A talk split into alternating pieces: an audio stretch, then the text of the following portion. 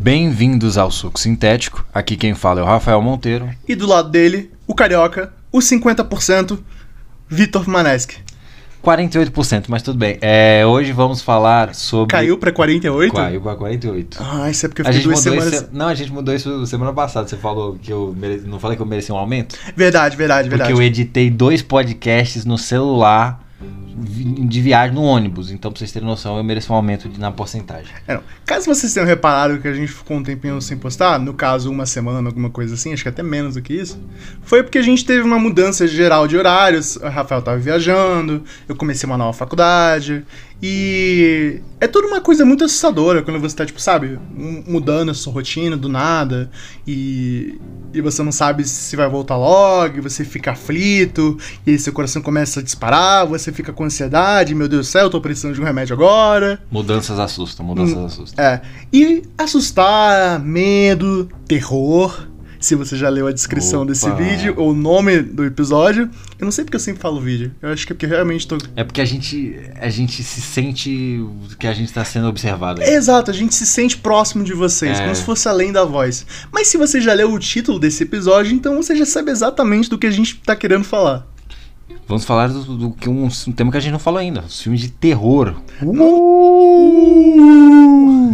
Não só filmes, como terror nas mídias em geral. É, então. Hoje a gente separou pra vocês filme, animação, mangá, livro e videogame. Pra mostrar que tem cultura mesmo aqui. Vamos falar de. abranger o tema terror. Exato. E muito tempo livre também pra ter consumido todas essas coisas. É, mas é porque a gente. A gente pode dizer que a gente ganha vida com isso, então é uma desculpa muito válida. É, se vocês não têm velho, só lamento, né? Mas então, é. Começando pelo universo dos filmes de terror, que eu acho que é o nosso principal foco, que eu acho que é o que vocês também mais têm o interesse seguindo o nosso podcast. Porque a gente tá cabeça falar de filme. É, tipo assim. Ei, a gente também fala das minhas excelentes piadas e a minha adoração pelo Henry Cavill. É, mas a gente tá falando das coisas boas que a gente fala nisso, né? Não. Ah, verdade. Exato. Tá. Então não se O lado preocupem. ruim a gente ignora. Exato, não se preocupem. A coisa mais assustadora desse episódio não vão ser as minhas piadas, ok? Mas se ele não citar o Henry Cavill, porque não tem filme de terror com Henry Cavill. Até agora. Até agora. Até agora, tá? Se War. Depende, se vocês viram a terceira temporada de The Witcher, você pode chamar aquilo É, de é um terror. terror. Mas pelos motivos errados. Mas assim, os filmes. é, a, a narrativa dos filmes de terror é, um- é algo no cinema desde sempre. A gente teve o Nosferatu, o. Caligari, Dr. né? Caligari, filmes absurdamente fodas que. Essa é uma das poucas boas coisas que, se, a- que, aprende, que ensinaram na nossa universidade. Que você, tipo assim, descobre muito. Que as pessoas elas vão moldando o terror no cinema. Só que assim. A gente vai ter uma experiência do que a gente teve mais experiência com até medo e, e que a gente também interessa mais. Então, assim, o primeiro filme Todos os fãs de Dr. Caligari e Nosferatu estão Não, eu acho incríveis, mas assim, você não consegue ter medo assistindo Dr. Caligari. Me desculpa, porque o filme é dos anos 30. É, e você consegue usar ele como uma excelente forma Nosferatu de até que dá estudo. medo. É, então, tipo, são duas coisas que você consegue usar bastante como formato de, de Uhum. história, de estudo, essas coisas.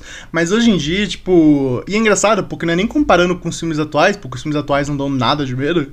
É, comparando. Exceto um. Exceto um que o Rafael até hoje. Nossa senhora.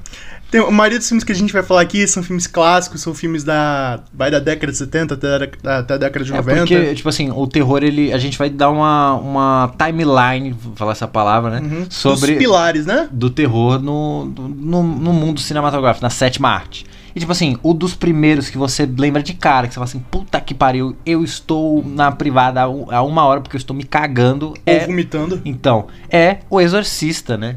O Exorcista, o clássico Exorcista de 73, que porra, é um é um filmaço pra época. Até hoje, se você assistir esse filme, tipo assim, se você vê esse filme pequeno, como eu vi quando eu, quando eu era pequeno, eu vi ele quando eu tinha, sabe o quê, uns 5 anos.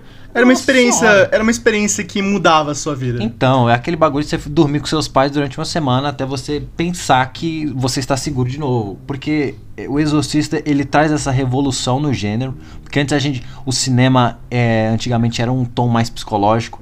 E aí ele. ele porque também você não tinha tanta. Você não tinha efeito especial, mas É, você também não então. tinha essa coisa de tipo. de props, como por exemplo começou naquela época.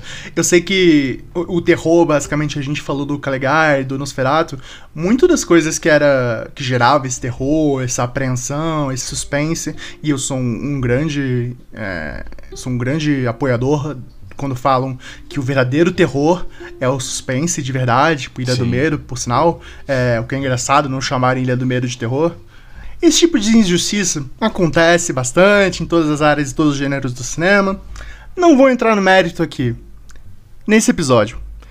Mas eu acho que, por exemplo, tipo, Nosferatu, Dr. Caligari, eles, eles abusavam e deveriam muito bem continuar fazendo isso hoje em dia. Abusavam e desfrutavam do, do poder de um bom roteiro, do poder da iluminação, do jogo de câmera.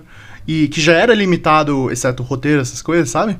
Também da novidade, eu acho, que não era uma coisa tão. não era O terror não era uma coisa tão feita. Nossa, toda hora tem um filme de terror. É um, eles estavam É, eles tinham. é, eles ainda tinham. Eles ainda tinham terreno que nunca, nada tinha sido plantado ali. Terreno é, Sim, fértil E, e próprio pra colher frutos do trabalho deles. Porque não tinha também esse negócio de tipo, o que é um filme bom de terror, o que é um filme ruim de terror. Uhum. Então todas as tentativas eram tentativas válidas. E eu acho que o Exorcista, pra mim. É o Exorcista ou o Exorcismo? É o Exorcista, né? É. É, que bom. Se eu estiver errado, por favor, não, me Não. corrijam e esqueçam. É, é só lembrar da capa que é o padre, que ele é o exorcista, né? Ele vai exorcizar. É, eu juro pra você, eu, eu, eu. Quando eu penso no Exorcista, eu consigo lembrar de todos os detalhes do filme, menos do padre. Então, tipo, pra mim, sempre vai pra um caminho ruim. Mas olha, tipo, eu lembro que quando eu vi esse filme pela primeira vez, eu era criança e tudo mais. Eu acho que a maioria das pessoas da nossa idade, que tem 20 e poucos anos, alguma coisa assim, todas devem ter visto quando eram crianças. Eu espero, pelo menos. Isso quer dizer que você é tão fudido da cabeça quanto a gente. E foi isso que o Rafa falou. Tipo, nossa, eu vou, vou dormir com meus pais pro resto do mês agora. Até eu me sentir seguro de novo. Porque você, você- é você saber que aquilo praticamente, tecnicamente, assim, é, é real, no sentido assim, por exemplo, a- a- o vômito que ela vomita na cara Uhum. do Aquilo ali realmente não é um efeito visual. Você vê que ela, ela fica fazendo aquela posição de, de descer a escada de, de coisa. Como é que chama aquela. Que ela fica. Sabe que ela fica com aquela. Eu sei perna? exatamente. É quando ela fica, tipo. Então, e aquilo ali, eles eram uma ginasta, uma coisa assim. De quatro tava- patas, alguma coisa assim. Então, é- Mano, aquilo- Creepy do cacete. É, então, porque. E eu juro pra você, com 5 anos, E a maquiagem icônica dela, né? é, você olha pra aquilo e você pensa, isso é real. Então, Essa pessoa realmente foi possuída pelo demônio. E, aí quando você cresce, você, você percebe que é algo muito é, mais. Envelhece, não envelhece tão bem assim, né? É, mas é engraçado porque você. Você envelhece, você vai ficando mais velho, vai aprendendo mais sobre as coisas. E você percebe que é algo muito mais interessante do que só uma possessão demoníaca. Era naquela época, eles tinham os recursos extremamente limitados pra fazer algo assim. E eles conseguiram criar um negócio que, pra galera da época, deve ter sido algo, tipo, ima- inimaginável. Tipo, de Sim. adulto chegar na casa dos pais idosos e falar: Posso dormir com vocês só uma semaninha? Exo- Exorcista, na época, até, até hoje, é considerado um dos filmes mais assustadores de todos os tempos pelo impacto que aconteceu na época. Né? Então, assim, é, é uma coisa que, tipo assim, pra eu, criança, vi esse filme, vai, no começo dos anos 2000. Um filme de que nos anos 2000 porque fazia 30 anos que esse filme foi lançado. Ah, uns 27 anos, alguma então, coisa assim. aí eu já, eu já tava e eu já tinha medo. Imagina o pessoal que viu na época, tipo o pessoal que viu Jurassic Park quando no cinema, tá é, ligado? isso aí é assim, tipo, nossa, eles são reais. Então, E hoje você consegue ver o prego do, do dinossauro, sabe? Os então, parafusos. É, então, você vê como o tempo ele, ele estraga qualquer coisa. É, e é engraçado porque, tipo, o, o Exorcista é um filme, todos os filmes que a gente vai citar aqui, eles meio que são pilares. É, pilares pra filmes que eu chamo de seus descendentes. A gente tem filmes como Invocação do Mal, Sim. é... A gente tem até o mais recente, que foi depois do Exorcista, que foi acho que uns 10 anos depois do Exorcista, que é o filme Amaldiçoado, que é o Poltergeist. O Poltergeist ele trouxe também esse, esse, esse bagulho de trazer o mundo demoníaco de volta, esse filme de, de bicho, de monstro. E tipo assim, o filme ele trouxe aquele. Ele, eu, eu acho que ele é um dos propulsores desse estilo Invocação do Mal que o James Wan trouxe, que a gente vai falar dele em breve. Que tipo assim, além de você fazer um filme amaldiçoado, que pra quem não sabe, praticamente 90% das pessoas que atuaram naquele filme morreram na vida real. É, Ele você- não recebe esse título, ele não recebe esse título à toa, tipo, É. teve gente morrendo na produção do filme, Sim, teve sim. gente morrendo após o filme ser lançado. E, e- De e várias naquele, formas. E naquele momento você já conseguia brincar com certas coisas dos efeitos visuais, porque a gente tava tendo, começando a hora do pesadelo, Portegaste, então você tem aquele bagulho da TV, que você traz a tecnologia que o Exorcista não tinha muitos anos 70. Anos 80 começou a ter um pouco mais de tecnologia, então você já brinca com aquele negócio para as pessoas. E, tipo assim, se- aquele negócio da TV, do chiadinho da TV, aquilo ali acontecia direto nos anos 80, porque, tipo assim, quando o canal parava de, de passar, não acabava a programação e ficava aquele chiado na cara. E isso é uma, isso é uma coisa genial, porque eu falo, o, o terror, a melhor forma de você fuder com a cabeça da pessoa é você enfiar o terror, por mais estúpido e inimaginável possível, enfia isso numa coisa diária da pessoa. Uhum. Faz isso, tipo, por exemplo, no rangido de uma porta, e você vive numa Sim. casa e tem uma porta que range. Sim. Ou no, no chiado da TV, pra galera da época era a coisa mais comum que tinha, sabe? É. Ou a goteira de uma casa, tipo. Você ter a ideia de que o chiado da TV é um portal pro mundo dos mortos, tipo assim, é um bagulho que você vai, caralho, então toda vez que minha TV chiar, fudeu, eu tô abrindo passagem pro- pros capeta vir. Então, tipo assim, é uma coisa que revolucionou a época, o Poltergeist, e tanto. E essa. Foi de possessão, lenda, né? Então, essa lenda de. de, de, de- eh, ajudou muito a trazer essas lendas. Exorcista tinha um pouco disso. E Poltergeist, ele, né? Porque, tipo assim, é, é uma coisa que a gente vai comentar também no, no, no futuro sobre outro filme. Que, tipo assim, as pessoas realmente acreditarem que aquilo realmente é real, que aquilo amaldiçoa você de verdade. Então, isso é um terror, o terror psicológico, né? Que mexe com você. Né, fora disso, nesse meio tempo, a gente também teve o começo do gênero slasher no cinema. O gênero slasher, os gêneros assassinos.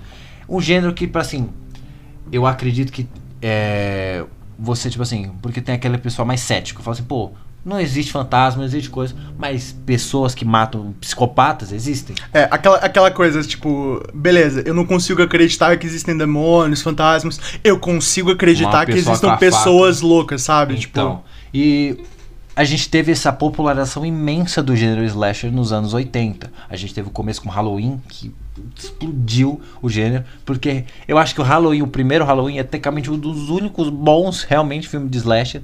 E aí veio Jason com uns 25 sexta-feira 3 diferentes. É, eu acho engraçado.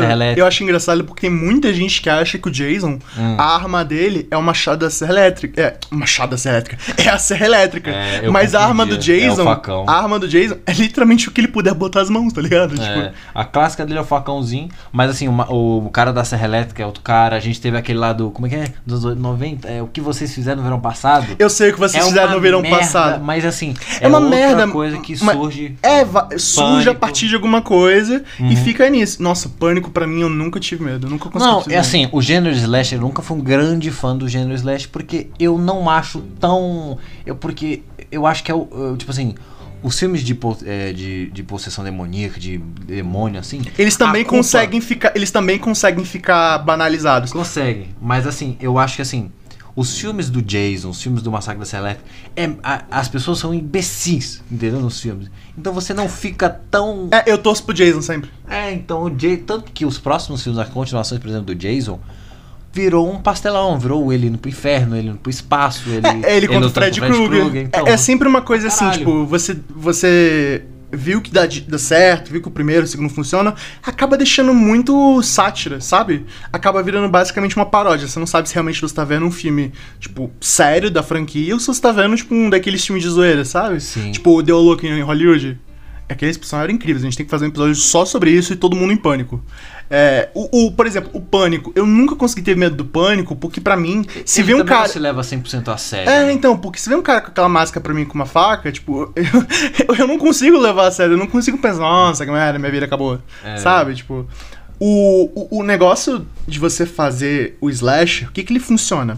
Porque ele coloca um monstro da vida real, que é o ser humano. Se, se existe um monstro na vida real, É, o Jason é, É o um ser zumbi, humano. né? Então é meio. é, mas enfim. São semânticas. É, e você tem um, um monstro da vida real, que são tipo as pessoas. Uhum. E aí você pega uma pessoa mentalmente perturbada. E aí você dá uma motivação pra ela e ela sai matando uma porrada de gente inocente ou gente que fez alguma coisa pra ela, como é o caso do Eu Sei Que Vocês Fizeram no Verão Passado. É, por sinal, o Shawn Mendes destruiu de vez esse filme pra mim. É, O que que ele fez? ele fez uma música que é tipo assim. Ah. É, e é, é- é muito boa, por sinal. Mas enfim, devaneio aqui. O, o, o filme do Jason, por exemplo, tipo, ele não é muito bom, mas, tipo, ele tem seu valor. Mas aí quando você tem esses filmes e você começa a fazer muita piada, tipo, muita sátira com eles, você deixa de ver aquela, aquele vilão como um, um assassino doido que poderia ser a vida real. herói, né? E ele vira tipo, nossa, é um palhaço, tá ligado? Podia ser o Patati Patatá, só que com uma máscara mais é decente. Tanto, é tanto que, por exemplo, esses filmes de terror dos gêneros slasher, por exemplo, eles têm 25 continuações. Então, o Massacre da Serra Elétrica tem uns 40 filmes do Massacre da Serra Elétrica. Os filmes do Jason tem uns 10 filmes do Jason. Eles são velozes e furiosos do É, terror. o Pânico, tem um monte de filme que tá no 6, o Pânico agora. Então, aí Eu- o. eu nem sei, cara. É, eu acho que tá no 6. É, aí, por exemplo, a gente tem outro nesse, nesse, nesse gênero que também cresceu muito, foi o Fred Krueger, que foi o A Hora do Pesadelo. Que ele traz esse um pouco desse gênero slasher, mas também traz um pouco do gênero fantasma. E também traz um pouco mais de comédia pro, pro negócio, uma coisa mais sátira, né? Que vo- e- É o que eu chamo, eu, eu chamo esse tipo de E filme. é um personagem icônico, né? É, eu chamo esse tipo de filme de terror, eu considero um híbrido entre o slasher e o de. e o de possessão, de coisa demoníaca, sabe? Do Uhum. fantástico, basicamente. Eu considero tipo um híbrido disso. É como, por exemplo, a gente vai falar daqui a pouquinho de, de, de filme de Data Found, que é basicamente Bruxa de Blair, que foi o grande start disso. Alguém me corrija se eu estiver errado. E, e aí a gente tem, por exemplo, Atividade Paranormal, que é uma grande combinação de Data Found com possessão, essas coisas. E eu chamo esses de filmes de terror híbridos. Tá vendo como eu tô inteligente? Híbrido. Mas de cinema demais, é absurdo. É incrível. Mas então, tipo assim, Fred Krueger, ele trouxe também o carisma pra um personagem. Porque, tipo assim, ao mesmo tempo que, por exemplo, o Jason, ele não fala, ele é um, sabe, um, o que que o, você já viu a cara do Jason? Aquela cara de bebê que foi espancado até a morte. É, eu entendo, eu entendo. a- O Michael a Myers, mesma é, coisa. Eu entendo a direção por onde eles estavam indo, aquela coisa, sabe? Que pode ser qualquer um, pode ser qualquer pessoa que você conheça, sim. Só, só precisa da motivação certa. Mas eu acho que quando você tem um personagem que ele não tem basicamente uma personalidade. E você vai pra uma sátira com ele, ele basicamente se torna um filme pastelão. E também, Vira isso pra mim. O Fred Krueger era aquela coisa, ele tinha um humor, mas é um daquele humor, é tipo assim, é tipo. eu vou arrancar seus olhos fora. é, então, é tipo, não é pra ser engraçado, mas sim. É, é, de- é perturbador. É cínico, o é, cara é per- cínico. é, basicamente, é perturbador o negócio. Então, aí, por exemplo, e ele ainda mexe com o bagulho de você trazer, como você falou, trazer uma coisa que realmente é do seu cotidiano, que é, por exemplo, você sonhar. Então, se você dormir, você pode morrer, dormir. Uhum. É, todo mundo já teve aquele pesadelo que você não conseguia acordar, não conseguia acordar, não Sim, conseguia acordar. sim. E você, por um milésimo de segundo, você pensou, isso não é um pesadelo, isso realmente tá acontecendo, eu tô morrendo. Todo mundo já teve essa experiência ruim. Eu sei que eu tive ela várias vezes. E o Fred Krueger, o- o esse filme, A Hora do Pesadelo, ele pega esse espírito de uma forma tão boa, tão boa, tão boa, que pra mim um é um dos melhores filmes de terror, pra mim, que já foram feitos. Um dos personagens também mais carismáticos. É, tipo, hoje você pode mostrar pra qualquer pessoa. Ela pode não saber o nome, mas ela vai saber que é um personagem Você é a favor de famoso. um, de, de um reboot de Hora do Pesadelo ou você Não. acha que deixa quieto? Eu acho que vão estragar. Mano, mas. Eu acho que vão estragar porque, tipo, você pega atividade paranormal, você pega invocação do mal.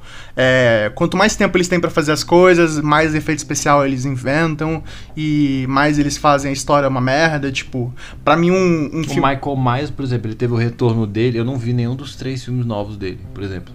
O primeiro filme, o Halloween, que trouxe de volta os personagens clássicos, todo mundo falou que era bom. Só que, como eu falei, eu não sou tão fã do gênero slash. É, eu não Aí consigo depois ver- os outros dois falaram que era uma merda. Eu falei, É, eu não consigo ver esses filmes que, tipo, o mesmo elenco ou outras pessoas, tipo, por sete vezes. Por exemplo- Porque tudo que eu consigo pensar é, tipo, você não aprendeu essa altura que não é pra você sair pra acampar. tipo, fica Então. aí na cidade onde tem guarda. Você, por exemplo, Pânico. Pânico voltou agora à tona. Ele, Pânico também é uma coisa de começo dos anos 90, pra, final dos anos 90 para início dos anos 2000. Teve aquela série, né? Scream. Ah, a gente não fala disso. Mas, né, A gente finge que não aconteceu. é, então, aí tipo assim, é, o Pânico é uma coisa que, mesmo que a gente pode falar, eu não sou tão fã dos filmes do Pânico atuais, porque tipo assim, tudo bem, Jenny Ortega tem carisma. É, eu nunca fui fim. Só que assim, fã. mas é, tipo assim, é aquele bagulho. Fui ver os dois, fui ver os dois. Não, acho que eu fui ver os dois recentes agora, vai lançar o outro já ano que vem. Aí, tipo assim, legal, não é, não é ruim, entendo que, que coisa, mas também, sabe, precisava, eu precisava assistir esse filme? Não. Então eu acho que o, que o terror no- nos anos 90 ele, ele se popularizou muito por esses gêneros slash. Também pela dificuldade de se produzir uns filmes com efeitos especiais fodas, como era o Exorcista, Poltergeist e tudo. A gente também tinha a gente começou também, nesse tempo, uma cultura de filmes mais violentos, com a. Né, com o negócio do gore. A gente teve o. Que esque, olha, lembrei agora. O Evil Dead, do Sam Raimi, tá ligado? Que trouxe também um bagulho meio Hora do Pesadelo, que é um, um terror mais cômico, né? O primeiro Evil Dead é um filme de, de terror numa pegada estilo Hora do Pesadelo, com aquele filme com pouco orçamento. Toda, toda vez, toda vez que o nome do Sam Raimi aparece nesse podcast, seus olhos brilham. É. Isso é o Rafael assim, tipo. Homem-Aranha. Ai, é tipo. Um dia. Eu vou ter 4, Homem-Aranha 4, não, com Tobey Maguire. Não vai, infelizmente, não vai acontecer esse dia. Mas então, assim, você realmente. O, o, o, o terror, ele tava num auge um crescente absurdo. Tava numa crescente, não só uma crescente, mas tipo, novas, novos formatos estavam sendo feitos. Sim, que, era, sim. que é algo que, por exemplo, a gente não vê pra nada hoje em dia. A gente não vê quase nada tentando um formato diferente. E aí você tem, por exemplo, um, do, um, um novo tema que todo mundo já falou, ah, mano, o terror ele já, né, já tá... Saturado, né? Tipo, ninguém acredita mais em assim, possessão. Os caras falam assim, gente, achamos o, o, a, a empresa do filme lá, esqueci a, a produtora. Achamos umas, fotogra umas filmagens na floresta que parece que o pessoal morreu vamos, e vamos postar isso no cinema. Eles, eles falam desse jeito. Que é, a gente tava de Bruxa de Blair de 99. Que, tipo assim, para quem não sabe, o filme trouxe um novo gênero pro cinema, que é o found footage, que é o, o negócio de filmar, você se, se fil, você em primeira pessoa assistir o filme, praticamente. E tipo assim, na época, eles, como a gente falou, eles venderam esse filme como se realmente tivesse acontecido. Então é, as tipo, pessoas venderam como isso. acharam que aquilo aconteceu. É, tipo, a gente resgatou essas filmagens aqui e, tipo, É, a gente então. vai expor como eles pediram. Então, tipo assim, se você assistiu Bruxa de Blair o primeiro, ele é aterrorizante. É aterrorizante. Você tem bicho no final? Não tem, não tem bicho, não tem bicho nenhum. E Mas é. nenhuma, é uma coisa assim, a todo momento você, tipo, você realmente vai. Começa com aquele sentimento realmente documentário, aí depois você vai ficando aflito, e aflito, e aflito, e no final você tá, tipo, se segurando na cadeira e não sabendo pra onde olhar, e esperando que nada na sua casa apague a luz. É porque é uma coisa que até os jogos, por exemplo, que a gente vai falar, ajudam que esse bagulho de você filmar em primeira pessoa é uma imersão muito maior no terror, sabe? Sim. Do que você acompanhar uma pessoa andando pelo corredor. Do que você ser essa pessoa andando pelo corredor na, na visão. Então, assim, algo que, que eh, também rendeu, trouxe esse bagulho. Aí veio. é, além de Bruxa de Blair, a gente teve Hack, que foi um enorme sucesso também. Filme espanhol eh, foda. A gente teve Atividade Paranormal, que popularizou muito popularizou muito mais que depois, depois ele jogou pra merda É. o Found Footage tava assim caralho todos os filmes de Found Footage eram foda Hack, Bruxa de Blair e Atividade Paranormal O primeiro Atividade Paranormal é legal, os, Ele é bom, ele os é bom, outros funciona. 4, 6, os outros 4, 5 são horríveis. É, eu acho que são só 6 filmes ao todo. eles fizeram um recentemente cara que... É, então, eu fui ver o 5 no cinema e era tão ruim, tão ruim, que eu ficava brincando de, tipo, sem sacanagem, eu e meu amigo, a gente ficava puxando o tornozelo das pessoas no cinema só pra ver a reação delas, e quando elas gritavam de medo, a gente ficava rindo da cara delas. Era nesse nível que a gente tava. E é engraçado porque fizeram a continuação do Bruxa de Blair. Fizeram, tipo, um Fizeram remake, um né? monte, é. Fizeram um remake. E posso te falar, o remake do Bruxa de Blair é a coisa mais sensal que eu já vi em toda a minha vida. é porque ele perde um pouco da, do que Bruxa de Blair tinha de foda o ori- original que é tipo assim é, além de não ter aquele adolescente burro que tipo você vai assistir Bruxa de Blair as pessoas são é, decentes é. elas não são umas imbecis como é no É, filme e sabe uma coisa? Tipo, o Bruxa de Blair, ele tinha uma das melhores coisas que, que Found Footage tem, que é não mostra demais, mostra o suficiente. O resto, o resto, o ambiente, todo o ambiente que a sua câmera pega é o seu cenário de de eu falo que é tipo o o playground dos monstros. Que é tipo, como é que a gente pode tacar o terror nesse nesse frame que a gente tem aqui? E tipo, invocação do mal, invocação do mal não é, não sei o que eu tô falando. É atividade paranormal é porque rima, né? Atividade paranormal é tudo mal toda hora. É, tudo mal, tá ligado? Tipo, ninguém nunca fala, tipo, o Carteiro do Bem. Eu quero ver um filme que é o Carteiro do Bem. Que é um De filme de terror. Que é o Carteiro do Bem. Que, tipo, o problema dele Sim. é que ele chega sempre no horário. E sempre na data marcada. Isso pra mim é terrorizante. Isso pra mim é verdadeiro pavor. Mas então, tipo, atividade paranormal, tá ligado? O, o demônio, entre aspas, geralmente aparece no final, por alguns frames, alguma coisa assim.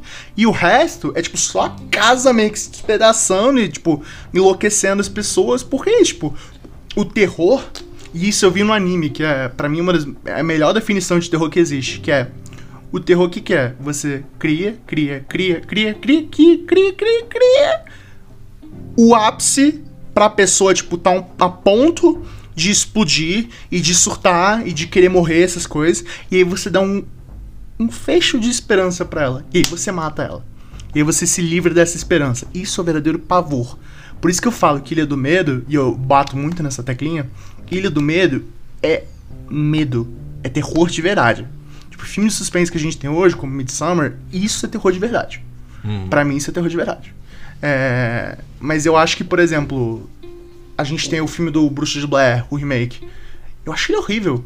Porque no- ele passa, tipo, os 10 minutos finais, tipo, mostrando realmente as coisas. E certas coisas você não precisa mostrar. Você vê a bruxa não é uma coisa tão legal. Você vê que é um monstrão. É, tipo, esquisito. você quebra totalmente a imersão, porque você fica.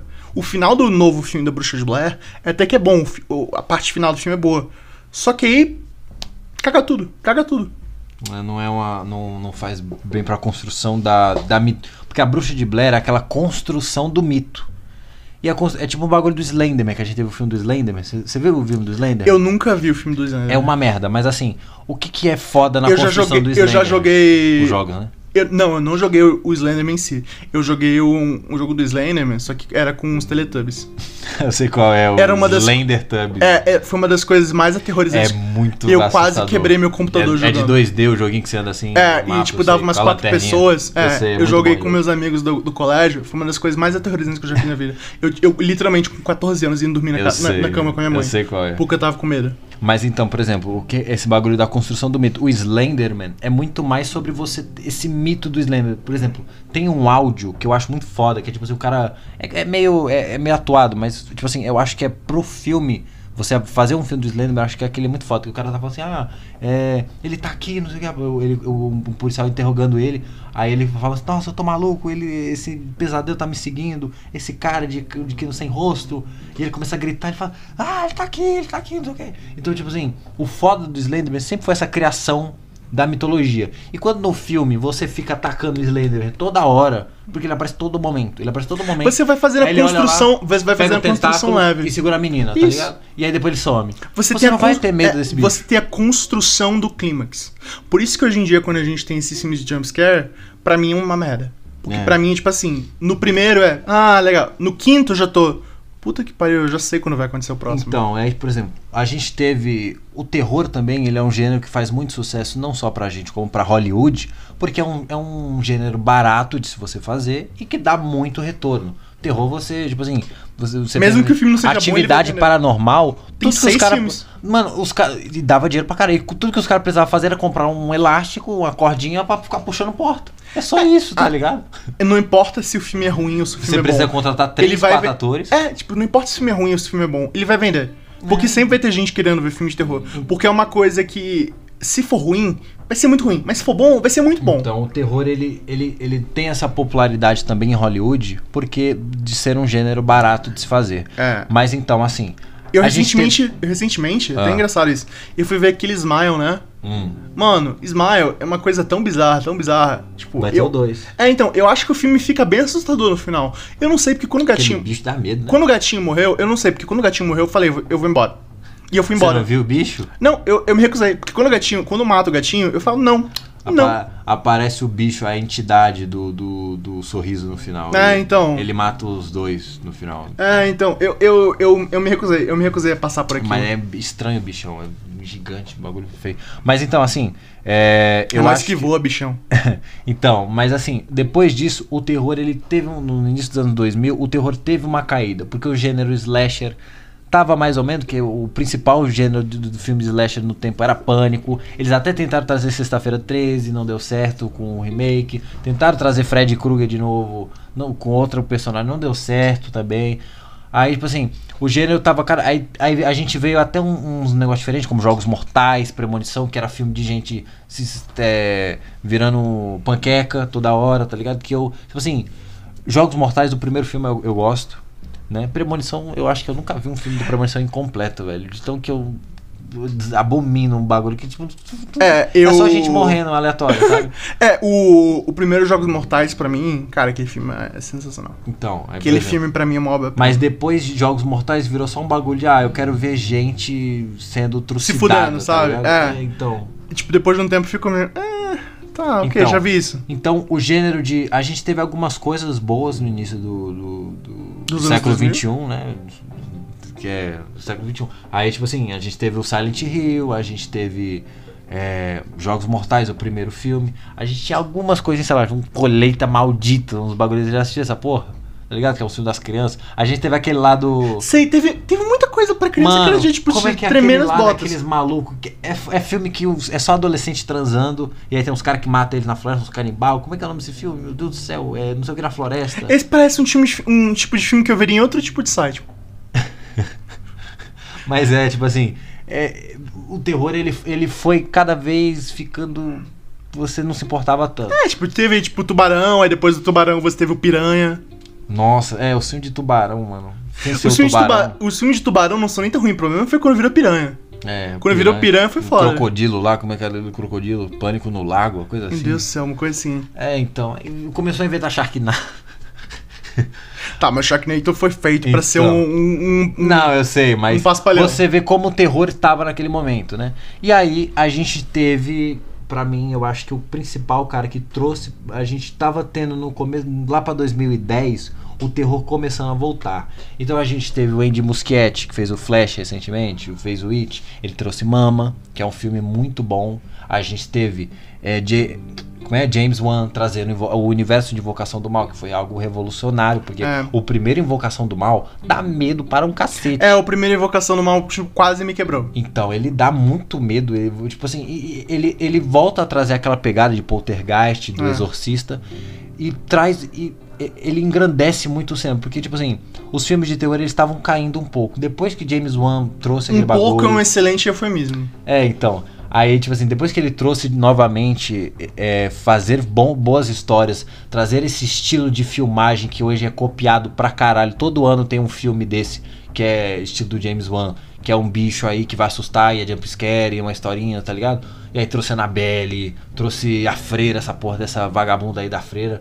É, aí a gente teve o.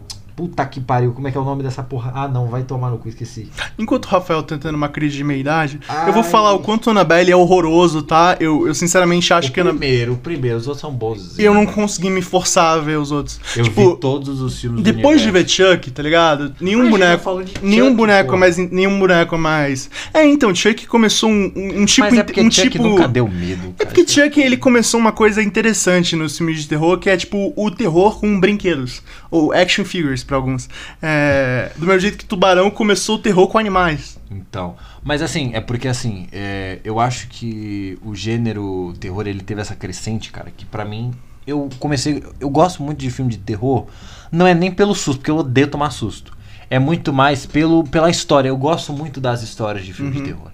Então assim, eu assisti Invocação do Mal com meio olho fechado, mas eu queria ver a história, eu queria saber dessa construção de o que, o aconteceu. Invocação do Mal 1, o 2, o Annabelle. O Annabelle 1 é uma merda. O Annabelle 1 é. Nossa senhora, é ruim. Mas aí você vai. O 2 é melhorzinho, o 3 é legal. A gente teve a Freira, que é um. Abomino a história do, do, do bagulho. O Freira faz parte daquela história É toda? tudo, todo mundo é do mesmo universo. Nossa senhora. É o universo, tem o universo. Ele é que bem o- mais estruturado é o que o DCU. Conjuriverse, É o Conjuriverse, qualquer coisa assim. Entendeu? Bem melhor estruturado do que o Não, DCU. resumindo, vocês estão vendo que ele- a gente tem que fazer a maratona do Conjuriverse Meu aqui, Deus assim céu. que ele tiver coisa. Dá Nossa pra fazer, Senhora. os filmes são bem acessíveis. É, mas então, o terror ele, ele Meu teve psiquiatra essa... vai te mandar a minha conta, tá? Ele tava tendo essa ascensão. E aí, a gente começou, agora recentemente, a voltar a ter o terror psicológico. Com filmes, por exemplo, da A24. A A24, se você não conhece, é um dos melhores estúdios de, de, de- é um dos melhores estúdios produtores de, cine, de, de filmes atualmente. Só filme foda praticamente os caras fazem. Dê alguns exemplos, Rafael. Vamos, o exemplo só de terror. A gente tem A Bruxa, a gente tem Hereditário, a gente tem Midsommar. Pra fãs de série, ah, eles só fazem filmes. Euforia é da A24, sabe? Aquelas coisas da Zendaya usando droga toda hora. É da 24. A gente teve. é, como é que é o nome? Puta que pariu. É o X, recentemente. O, a gente teve O Twitter? É. então, a gente teve Pearl, que é da A24, e a gente também tá tendo um monte de. Agora tá lançando umas comédias que são boas pra caralho. Produtor de filme foda. Mas então, o terror psicológico ele voltou a crescer bastante. Então a gente teve a bruxa que trazia esse senso de você não não um filme de jump scare de uma bruxa atrás de você, mas essa construção do terror de ser um filme satânico. A gente É aquela coisa que eu falei, né? Tipo, vai construindo, construindo e aí explode, então, explode com tudo. Midsommar, explorar esse bagulho de culto, sabe? Então, assim, o terror ele teve essa evolução absurda. É, Midsommar é o exemplo perfeito do meu medo de cair num esquema de pirâmide. Então, e tipo assim, eu acho que o terror hoje ele tá, ele tá em melhores mãos. A gente teve o Sorrir agora que você falou, que é um bom filme, é diferente, não é um filmaço, nossa, precisa assistir, mas é um bom filme. O terror ele tá, ele tá voltando a Cara, ter bons eu filmes. só fico feliz que, tipo, o, o Smile ele faz uma coisa que eu não via há muito tempo, que é te deixar perturbado. É te Ah. deixar tipo, perturbado, tipo, sinceramente incomodado de estar ali. E. E, tipo, tem um bichão, mas pelo visto é no final. Porque, tipo, eu juro pra você, eu não aguento mais filme que tipo, começa já com bichão, tá ligado? Odeio. Aí a gente, por exemplo, a gente até esqueci de falar do James, que é do próprio James Wan também, que é o Insidious, que é o, é o Sobrenatural, que também traz essa pegada do Invocação do Mal. Então você vê que ele já queria trazer isso desde o começo. É sobrenatural o negócio? É, Sobrenatural. Nossa, mano, eu adoro Dean Winchester, o Castiel. Não, esse aí não. Tá? Eu, eu acho eles muito da esse hora. aí não é Supernatural. Não é Sobrenatural, é Supernatural. É Supernatural, é diferente. Mas então, assim, e, é, a gente deu pra vocês a base sobre os filmes. A gente agora vai citar, assim, filmes, dos, de, pra, na nossa opinião, que são marcantes pra gente no gênero terror. Você já tinha citado O Hora do Pesadelo, que pra você é um negócio bacaníssimo. Você falou de Jogos Mortais. Maestria. Então, os filmes pra você de terror que te impactaram, não- você pode até falar que você gostou, ou tipo assim, o filme que deixou você com medo, ou tipo assim, Invocação sei do lá, essa Mal. história é um absurdo. Invocação do mal. Conte a sua experiência Invocação do para mal. os nossos É telespectadores. tipo assim, você já comeu por ansiedade? Já comeu, tipo, tipo, você tá ansioso, tá nervoso, você tá com algum saco de coisa? falar uma merda. Não, então, eu tava vendo esse filme de madrugada, Invocação do Mal, de madrugada, com uns 15 anos, com um amigo da escola. E a gente comprou um pacote de cheats daquele pra dois, sabe? E a gente comprou um pra cada um. Tinha dado nem uma hora de filme. A gente já tinha devorado o pacote inteiro. Porque a gente, tipo, tava com tanto cagaço que era a única coisa que dava pra fazer, era comer e botar Coca-Cola pra dentro. Então, eu sei que quando tem aquela cena do. que ele tá no, no porão e o fantasma começa, tipo, bater palma com a criança. Maluco, eu quase quebrei minha cama. Eu quase. Eu, eu dei um pulo de medo que eu juro pra você, o prédio inteiro acordou. Eu tenho certeza que o quarteirão inteiro acordou. Tipo, na minha escola, virou notícia. Tipo, não, você ficou sabendo que uma criança deu um berro gigantesco? Tipo, é- era nesse nível. E, e para mim, tipo, por mais que eu nunca mais queira ver esse filme na minha vida, Vamos ele- ver ele de novo, hein? ele com, ele com certeza marcou a minha experiência com filme de terror, porque eu, eu já tinha visto, tipo, Bruxa de Blair, já tinha visto Exorcista, é, e todos eles foram marcantes, mas de qualquer jeito eu, eu assisti ele de novo, mais velho, e já não sentia mais aquela coisa, sabe? Invocação do Mal, não, cara. Invocação do Mal foi o primeiro filme que, tipo, eu vi bem mais de uma vez, e. E, tipo, era pior todas as vezes. Eu sabia que tava vindo o bagulho e só piorava. Essa é a pior parte. Então, assim, é... para você o filme mais assustador seria o Invocação do Mal que você assistiu, que você recorda. Sim. Qual foi o mais recente? Você, eu sei que você não é um cara de tanto gênero de terror, mas o mais recente que te Foi Smile foi Smile, né? que eu vi, foi Smile. Então pronto, Smile você foi no você foi no cinema que você falou que você foi assistir, né? Foi. Cara, Foram, foram foi dois. no cinema com é, meu. É, foram dois eventos de terror. Foram dois eventos de terror ao mesmo tempo. Foi um encontro ruim e foi um, um filme um filme que tinha um gatinho morrendo. Você tem algum filme de, por exemplo, eu, eu tinha isso com um filme de terror, mas você tem algum filme de terror que você viu muitas vezes assim, tipo, repetidas vezes, algum filme que tenha esse esse senso de caralho, eu assisto, assisto como eu assisto Homem-Aranha 2, sabe? Já sei tudo. Iluminado. Iluminado você assistiu bastante vezes? Iluminado eu vi bastante vezes. E eu sempre botava as pessoas que, tipo, nunca tinham visto pra ver, falando que era um filme de historinha antiga só. E aí, tipo, eu vendo a reação deles, tipo, well, well, well. Pô. Tipo, meu plano está indo como planejado. Mano, o terror pra mim, cara, é Ah. tipo assim. é- Eu é acho que sei qual que você vai falar, eu que eu tenho te umas- Não, mas assim, eu tenho umas experiências sobre o terror muito porque eu sou eu sou cagão, eu sou cagão, eu não vou mentir pra vocês não. Tipo assim, eu não até filme merda. Se eu tiver, por exemplo, se eu tiver sozinho Eu De vi- noite, na de chuva. noite, é, bagulho assim. Eu, se o filme for uma merda, eu vou, ainda vou assistir ele com aquele olhinho, segurando um travesseiro, com aquele olhinho meio fechado, sabe? Porque eu não gosto do susto, velho, sabe? Eu tô interessado muito na parte da história, mas quando você tem aquele jump scare, que você vê que a pessoa tá andando no corredor escuro, aí abre a porta, aí não tem nada, eu já fico com aquele olho meio fechado assim, caralho, acontece logo o susto pra mim voltar a ver o filme, sabe? tipo isso. Então, mas assim, eu vi muito. Eu assistia muito, por exemplo, Chuck quando era pequeno, mas por isso que eu acho que eu não tenho tanto mais medo, porque pra mim Chuck era um filme. Era um filme sobre um boneco voodoo do que um filme de terror, sabe? Então, assim, porque minha mãe. Minha mãe, ela. Ela, ela, ela gosta muito de filme de terror, né? Ela gosta de, de, de ver é, violência. Minha mãe é meio, é meio doidinha. Mas assim. Ela, ela falou que ela tinha muito medo do Chuck quando era criança. Eu acho que a última pessoa que pode falar que sua mãe é meio doidinha é você, Rafael. Mas ela é um pouquinho. Você Sua fala, cachorra se chama Kitanaga, Rafael. Chama Qual o problema dela? céu, pô. Não vi o problema nisso, desculpa, amigo. Mas então, aí tipo assim, minha mãe era muito fã do Chuck. Aí eu depois eu falei, mano, eu quero assistir muito o Chuck. Aí eu assisti o filme quando eu tinha uns, uns 10 anos, a primeira vez que eu vi o Chuck. Demorei pra ver o Chuck. E aí eu, eu, eu, eu, tipo assim, eu dei risada. Eu falei, que porra é essa, cara? Dá uma bicuda nesse boneco, tá ligado? O bagulho tá. O menino tá com a faquinha do, do- de, de cortar manteiga, porra, tá ligado? De, de passar manteiga no pão e vai matar os caras. Eu não conseguia levar muito a sério. Então era um filme que eu achava muito divertido. Tanto que as continuações, o filho do Chuck, a noiva do Chuck, o, o Chuck, no, sei lá, em Nova York, sei lá, que Deu a louca no Chuck. É, então essas porra que teve do Chuck aí. Teve uma, teve uma série recentemente, eu vi o comecinho, é legal, mano. É, é boazinha. É, esse tipo de coisa eu nunca sei se é tipo meme da internet. Não, mas é legal, é real. boa, é boa. Só que Chuck não se leva mais a sério, virou um bagulho mais só de você ver assassinato e criar uma personalidade. Mas então assim. É, A gente vai ter o Chuck resolvendo mistérios. Mais ou menos, então. Você, tipo assim, você tem um multiverso de Chuck, tá ligado? Você tem um Chuck Uhum. careca, você tem Meu o Chuck. Deus do céu. O Chuck caipira, você tem o Chuck, sabe? Tem essa Chuck, porra. o multiverso da loucura. É, você tem o multiverso do Chuck. Mas então, os filmes. Eu tive uma experiência com um filme que eu assisti com meu amigo. Recentemente, filme recente. Que é. Eu esqueci o nome do filme. Mas assim, a história do filme é, é que o, o, o fantasma, né? O demônio, a entidade, ela passa através do sexo. É como se fosse uma doença. Venérea. É, então, tipo assim. O começo do filme, você tem um é o cara. que minha mãe me chama. Uau. Mas- Pesado, né? né?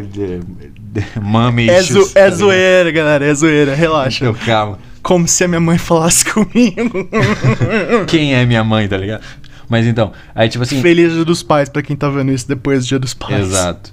Aí, tipo assim, é, esse filme, tipo, tava com um bagulho de. tipo, Ele, ele, a mina transava com o cara e aí começava um- uma entidade perseguir ela. E ele só andava. Toda vez ele ficava perseguindo, ele não andava, ele não corria. E era só uma entidade que, que era uma pessoa, sabe? Ele se disfarçava de uma pessoa. e tipo, mano, entra num carro. Dela, olhando pra ela. Mano, era um bagulho, é um bagulho que você fala assim, mano, não tem como, é só ficar fugindo, correr um pouco que o bicho anda devagar, é coisa é só se mudar. Mas tem um momento né, que até hoje eu me arrepio, eu arrepiei todos os cabelos possíveis no, no rabo. Foi uma coisa que puta que pariu. Tipo, ela tá no quarto conversando com os amigos, porque só você consegue ver a pessoa.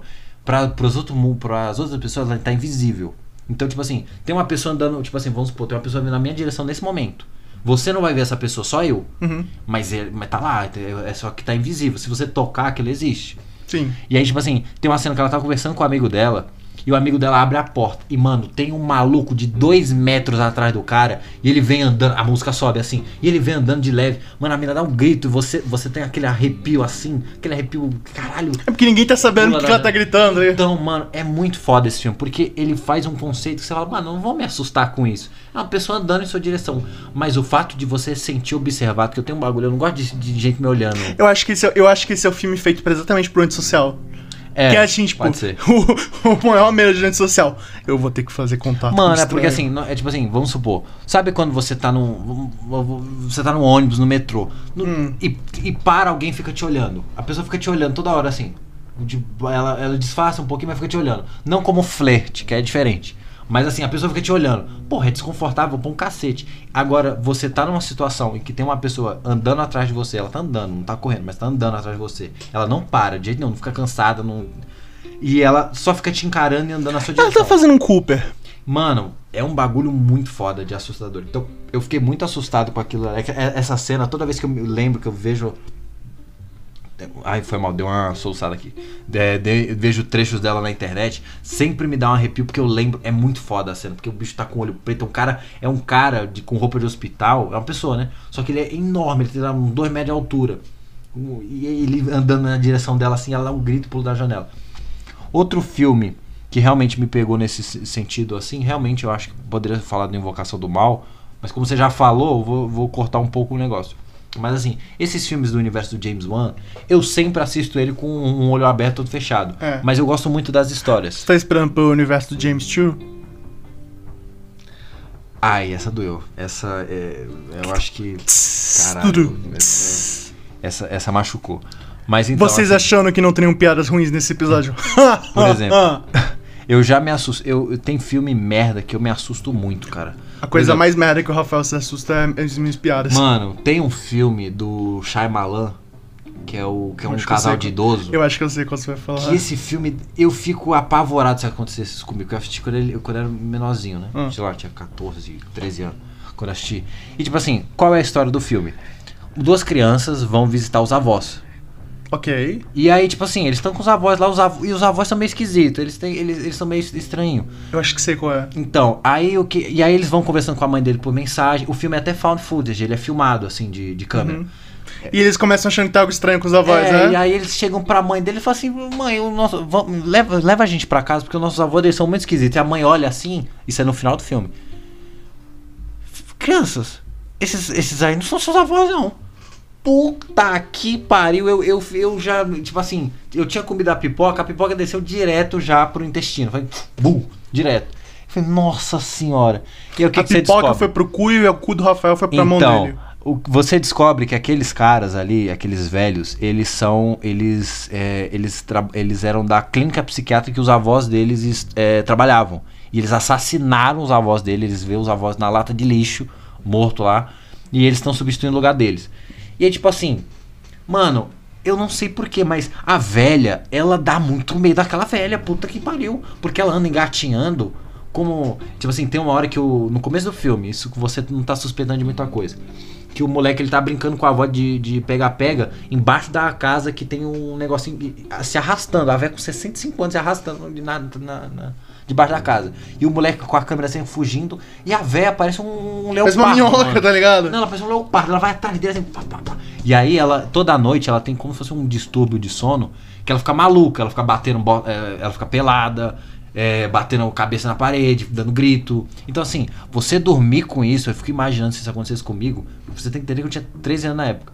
Nossa senhora, eu estaria fudido. E o velho, ele é, ele é só meio doidão. Aí, tipo, no final do filme, ele deixa a menininha presa com a velha, então a velha fica começando a brincar de cachorro, aquele negócio de cachorro que ela fica correndo assim, de corredor, passando pelo corredor. E o velho, mano, o velho ele pega o moleque, o moleque ele tem problema com germe, né? Ele não gosta de, de bactéria. Ele é germofóbico. É, então. E aí o velho, ele tira a fralda dele, mano, cagado e joga na cara do moleque. É muito. Você fica, nossa, que merda. Aí o moleque. Literalmente. E aí o moleque fica maluco. Mano, aí no final, tipo assim, o moleque sentando a porrada no velho, pegando a geladeira e tacando assim na cara do velho. É muito foda, velho. Esse filme é muito foda. Se vocês não assistiram, eu não sei o nome dele. Mas. Eu vou ter que procurar isso, eu preciso Mano, muito ver é isso. muito bom esse filme. É legal. É tipo assim. preciso ver o velho jogando uma cara cheia de Dá pra ver, depois daqui a gente vê, a gente vê. Depois daqui a gente vê. Mas então, e aí, tipo assim, Ai, muito esse bom. filme, quando eu era pequeno, porque a ideia, de- é, a ideia de eu ir pra um lugar, visitar a pessoa e saber que não é essa pessoa ia ser outra pessoa, é muito assustador pra mim, sabe? E tipo assim, no, no Cara, se é alguém que eu não vejo há muito tempo, é completamente possível que eu, que eu Então. me foda assim. Tipo, Ora não, não é nem zoeira. Fora isso, atividade paranormal é uma coisa que me assustava, porque eu tinha muito, eu era muito mais pequeno também, eu tinha, não sei, eu tinha muito, eu era muito pequeno. Mas assim, eu ficava muito em casa sozinho. Eu sempre fiquei muito em casa sozinho. Então quando você. E eu assisti esse filme sozinho. Eu era, um- eu era um filho da puta também. Uma criança burra do caralho. Porque eu assisti essa porra sozinho. E quando você vê porta fechando, panela caindo. E vê que é um bicho dormindo, puxando sua perna à noite. E aí você vai dormir é, de noite. Ou você tá na sua casa e você escuta a, a porta fechar uma vez. Eu lembro de uma vez que minha casa ventava. A porta fechou. Puta que pariu. Eu dei um grito. Ah! Não tinha ninguém em casa. Eu, Caralho, achando que era o. que era o tinhoso atrás de mim. Mas assim, E é por isso que o nome da cachorra dele é Kitana, porque aí ela, ela pode proteger ele de qualquer tipo de eu gosto invasor. de Mortal Kombat. Mas então. é, mas a assim, minha versão da história é muito mais legal. O meu. a- o, o creme de la creme da minha experiência de filmes de terror. Ah, sei, sim. Creme É. de la creme. Pra mim é o melhor filme de terror que eu já vi na vida. Não vou ver de novo, porque eu tenho pavor desse filme. Hereditário. The Hereditary. Que é pela A24. Que, cara, eu assisti esse filme com o meu amigo. A, ele, ele- a gente tinha acabado de assistir o Homem-Aranha do, do Tom Holland, lá, o primeiro filme. E aí ele falou, mano, vou, dormir na tua casa. Beleza, vai, vamos lá em casa. E aí ele ia dormir lá em casa, e tipo, era de tarde, eram umas 11 horas. Eu falei, mano, vamos botar um filme pra gente ver, porque a gente gostava muito de assistir filme junto. Porque ele, ele também tinha um senso crítico legal e a gente ficava debatendo muito sobre o filme. E aí a gente falou, bora ver. Mano, esse daqui, cara, um terror. Eu não sabia nada sobre o filme. Sabia que o nome do filme era Hereditário, que era terror e que eles falavam que era bom. Só isso. Botei lá em sites é, que a justiça hum, provavelmente não deixa, mas foda-se. Mas assim, coloquei esse filme e, mano, eu não, eu não tenho coragem de assistir ele de novo. Ele é o filme mais assustador que eu já vi na, que eu, que eu já vi na minha vida. Mas assim, pra outras pessoas, eu já vi outras pessoas que assistiram e falam assim: ah, eu não acho tudo isso. É porque pra mim, eu nunca tive uma imersão tão grande na história. Eu fiquei, eu, eu- eu fiquei totalmente imerso no filme. E eu não assisti o filme de olho com um olho fechado, outro abrido. Eu assisti o filme, tipo, no escuro, no escuro com meu amigo ali. E a gente prestando atenção mesmo. E a tensão que esse filme constrói é algo que eu ainda não vi fazerem parecido pra mim. Então por isso que, cara. Tradução, tem- eu nunca fui, fiquei tão cagaço de é, medo. Mano, eu tipo assim. esse. eu- por exemplo, todos os filmes que eu tô falando aqui, eu consigo ver de novo. Eu não vejo Hereditário de novo. Nem Não se eu ver. Mortal Kombat. Não, não vejo, não vejo, cara. Porque assim. A origem. O pro... A origem? Não é. Qual é que O regresso, desculpa. O regresso, não, mas talvez, talvez, eu pense. Mas é porque. A festa da eu salsicha. fiquei. Ah, não, essa a gente já viu. Aí, tipo assim. É... Vai que esse cola, né? filme, Esse vai que cola. O, a gente, eu vi esse filme e eu fiquei muito tempo sem conseguir. Eu era velho, já, sei lá, eu, eu tinha o quê? Uns 16, 17 anos já, tá ligado? Então, assim, eu, eu fiquei uns, uma semana, cara, com dificuldade de olhar a porta, de, de olhar pra cima no teto, de, de coisa. Porque assim, Rafael passou a semana inteira vivendo juro. na rua. então, mais ou menos isso. Aí, por exemplo, e, e o meu amigo compartilhou da mesma experiência que eu. Então a gente ficou um cagaço absurdo desse filme. Porque a construção. Porque eu acho que uma coisa que assusta no, no filme. O que você chamou o cara pra dormir com você pra- na sua casa, pra ver um filme, ele saiu de lá traumatizado. A gente, a gente dormiu olhando pro teto, assim, os dois morrendo de medo. É aquele, mano, não pisca, por favor. Então, porque assim, o filme de. Não é, não é nem pelos jumpscares, não é nem pelo, sei lá, o bicho dá medo, mas é a, A construção do negócio. Então, por exemplo, o que que tem naquele filme, além de atuações incríveis, que você. É um filme que todo mundo deveria assistir pelo menos uma vez. Mas assim. Só pra ter motivo do que falar na próxima sessão da terapia. Exato, exato. Mas então, é, por exemplo, uma coisa que me assustava muito, a mãe, a, o que, que você descobre? Eu não vou contar tanto da história pra você ter a experiência de assistir, mas eu vou contar alguns trechos que, pô, No esse caso, filme, é, esse no- filme saiu faz uns seis Quantos anos, anos? já, É, sei lá. no caso, vocês, porque eu não vou assistir nem fudendo. Ah, um dia ele vai, um dia ele vai. Mas então, é tipo assim.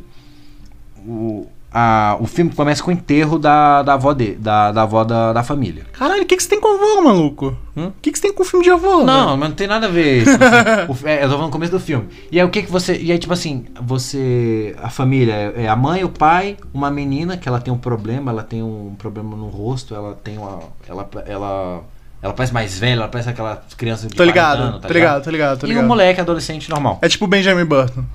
É, mais ou menos. Mas é.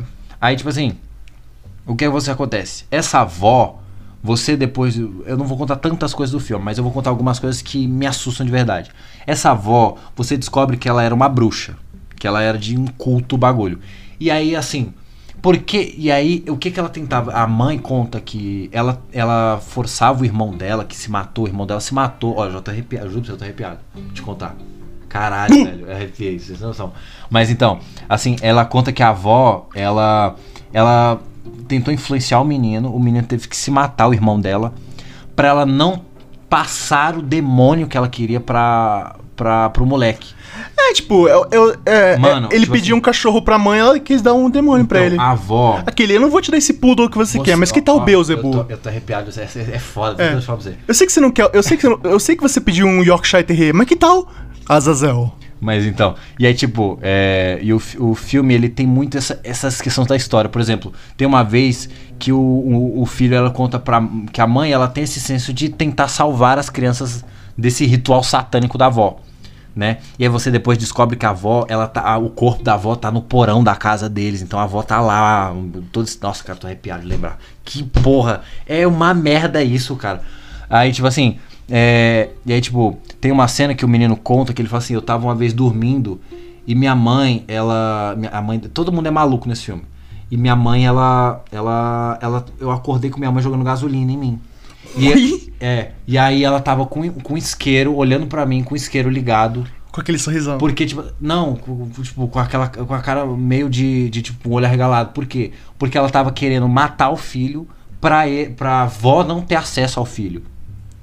Né? Pra avó não, não trazer o- esse demônio pro mundo. Tá ligado? Então, assim, por que, que a menina é É defeituosa? tipo aquele bagulho do Caroline, né? É, um bagulho mais ou menos assim. Tipo assim, por que, que a menina ela tem esse, essa, ela, ela tem esse defeito de, de gênero? Porque ela- o demônio tá nela. Entende? Ah. Então, assim, o demônio ele era pra estar num corpo masculino. E é por isso que ele teve todos. Então, eles tentam passar esse demônio pra um, um homem na família. Então, assim, cara, é, é um bagulho assustador, assustador. Vocês não têm noção. Sabe, as histórias que o filme conta. Você pensar que o cara se matou pra própria mãe dele não colocar um demônio. Eu juro pra você, eu tô arrepiado falando isso. Colocar um, um demônio no corpo dele é um bagulho que você fica, caralho, velho, que bagulho foda. Então, assim, é um filmaço. Eu tive uma experiência absurdamente foda assistindo esse filme. Que revolucionou pra caralho minha experiência como cinema. Passando para os próximos tópicos do filme, que eu acho que a gente chegou e falou pro cinema de um bom tópico. Vamos falar um pouco agora do universo. Qual que você quer passar? Vamos passar pro universo literário? Cara, vamos passar no universo literário, porque. Olha, sinceramente, quando eu penso em terror eu penso em universo literário. Lembra quando eu falei do, do Iluminado? Ah, Cara, eu, eu fiquei muito tempo sem ver filme baseado nos, nos romances do Stephen King. E o último que eu fui ver, e não me julguem por eu não ter visto a parte 2, foi o It. É, porque eu queria ver o Pennywise matando as crianças, porque ele obviamente é muito mal porque a entendido. história é muito boa do Ele é muito mal entendido, o Pennywise é claramente o, o herói daquele coisa, tá? Sim, sim. Ele é um morador de rua que foi injustamente atacado por um bando de criança melequenta no caralho. É, incluindo o, a porra do moleque do Stranger Things, e eu mantenho exatamente isso que eu tô falando. Pra mim, o Pennywise é o herói daquele filme, tá? E eu gostei muito do filme. E só depois, só bem depois, nossa, acho que só em 2020, eu fui descobrir que o, que o Pennywise e todo o negócio do Witch era um, era um livro do Stephen King. Você não sabia? Não, tipo, real, tipo, não fazia ideia. E aí, tipo, só três anos depois, e só muito recentemente, eu descobri que em, que em 1990, é, acho que em 1990, teve o. com Tim Curry, né? Que fez. Filme, que que que era- telefilme, telefilme. É, é, era obra-prima do terror, alguma coisa assim. É. É, é It, obra-prima do terror. É alguma coisa assim. também, assista, é bonzinho. É, esse eu ainda não cheguei a ver, eu tô querendo ver. Três horas, tá? É, então. Caralho. Ah, enfim. O It Parte 2 também é três horas de filme. Nossa senhora. É, esse é um filme ruim. Esse é um filme que não dá pra ser ruim, porque três horas de filme de terror ser ruim é foda. Pior que o Parte 2 é ruim. É, me falaram. Não, aí beleza. Quando eu descobri isso, eu pensei, porra, eu já li Iluminado, mas eu li Iluminado quando eu era, tipo, adolescente, sabe? Tipo, eu tinha medo da minha própria sombra. Por verdade, é uma merda, nossa senhora. Aí eu comecei a ler uns livros do Stephen King e tudo mais. Quanto você precisa ser um filho da puta pra fazer eu me cagar de medo com um livro é muito grande. Porque todo mundo fala, tipo, essa coisa do. Nossa, tipo. é, quando você lê, você é transportado pra esse mundo. É, pô, É, você viadagem. consegue se, se imaginar. Não, vai se fuder, porque quando eu li Harry Potter eu me senti ali, tá? É, quando eu li Tolkien eu me senti ali, com os hobbits, que são do meu tamanho. É. Não, e aí eu. Ah, a audiência vai pensar que você é baixo. Você tem o quê? 1,80? e 1,78, pouco? alguma coisa 70? assim. Então, gente, pelo amor de Deus, não. É, então. Ele tá é. mais pra um. É porque o negócio é, porque quando você faz um downgrade de você mesmo, qualquer coisa, quando as pessoas te veem pessoalmente, tudo é elevado. É uma tática muito bem estabelecida, só não pode exagerar. Entendi. É. o... Quando eu parei pra ler os livros de Stephen King, todos, tipo, eu fiquei muito impressionado. Porque era. Não era melhor do que eu lembrava, era completamente diferente. Tipo, era como se eu. Era como se eu pudesse ver um filme de terror para cada livro. E muitos dos, dos livros dele foram adaptados pra, pra filme, né? Nossa, absurdo. Você tem o quê? Torre Negra, Cemitério Maldito, Iluminado. It, Iluminado, o. Puta, aquele do cachorro do mal lá, que eu esqueci o nome. O cachorro do mal. É, um o cachorro. latido do mal. Não, eu, eu sei qual é, só não vou lembrar o nome Porra, também. tem um monte. Mas, tipo, eu, eu também amo porque ele faz um, um livro a cada dois meses. Tipo, ele é o maior Mano, inimigo do George R. Martin. livro pra caralho. É, tem uma entrevista, por sinal, que o George R. Martin chega pra ele e fala: How the hell? Tipo, como que caralho você faz livros tão rápidos? Eu tô aqui há 20 anos tentando fazer esse. Que era É. estranha, porra, é dele. É. Nossa, é? É. Nossa, acabei de descobrir uma coisa. Rafael acabou de me ensinar uma coisa. Que era estranha. Olha só que incrível. Não, pera aí, eu vou confirmar aqui porque eu tenho certeza, mas vai falando aí. Enquanto o Rafael vai confirmando a talvez sabedoria dele, eu vou dizendo que, pra mim, eu sempre fui um cara que gostava de ler muito, sempre, sempre tive uma imaginação muito muito florada, então pra mim essa coisa de me imaginar nesses mundos é, literários era muito fácil, sempre foi, ainda é muito fácil. Então, quando eu paro pra ler uma coisa que é, sem outras palavras, aterrorizante, eu, eu foi uma experiência completamente nova pra mim. Eu não, sa eu não acreditava que dava pra você sentir medo se você não pudesse ver. O que é irônico, considerando que eu não consigo chegar direito.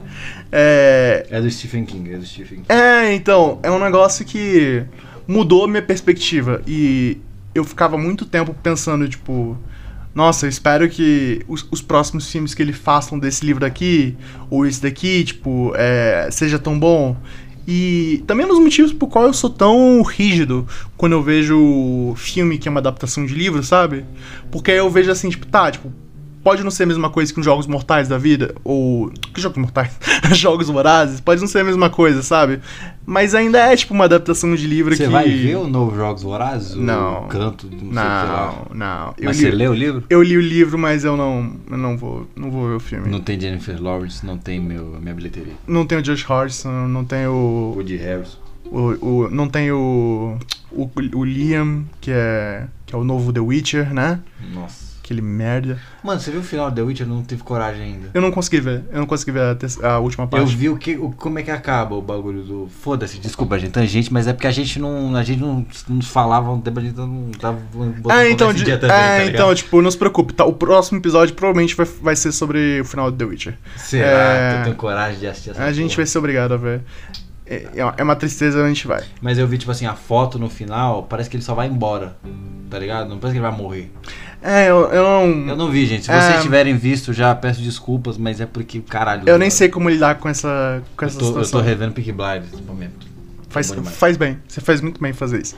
É, mas enfim, Stephen King, eu acho que ele levou a barra pra mim em muitos critérios, tipo terror em geral, é, em como adaptações cinematográficas são feitas.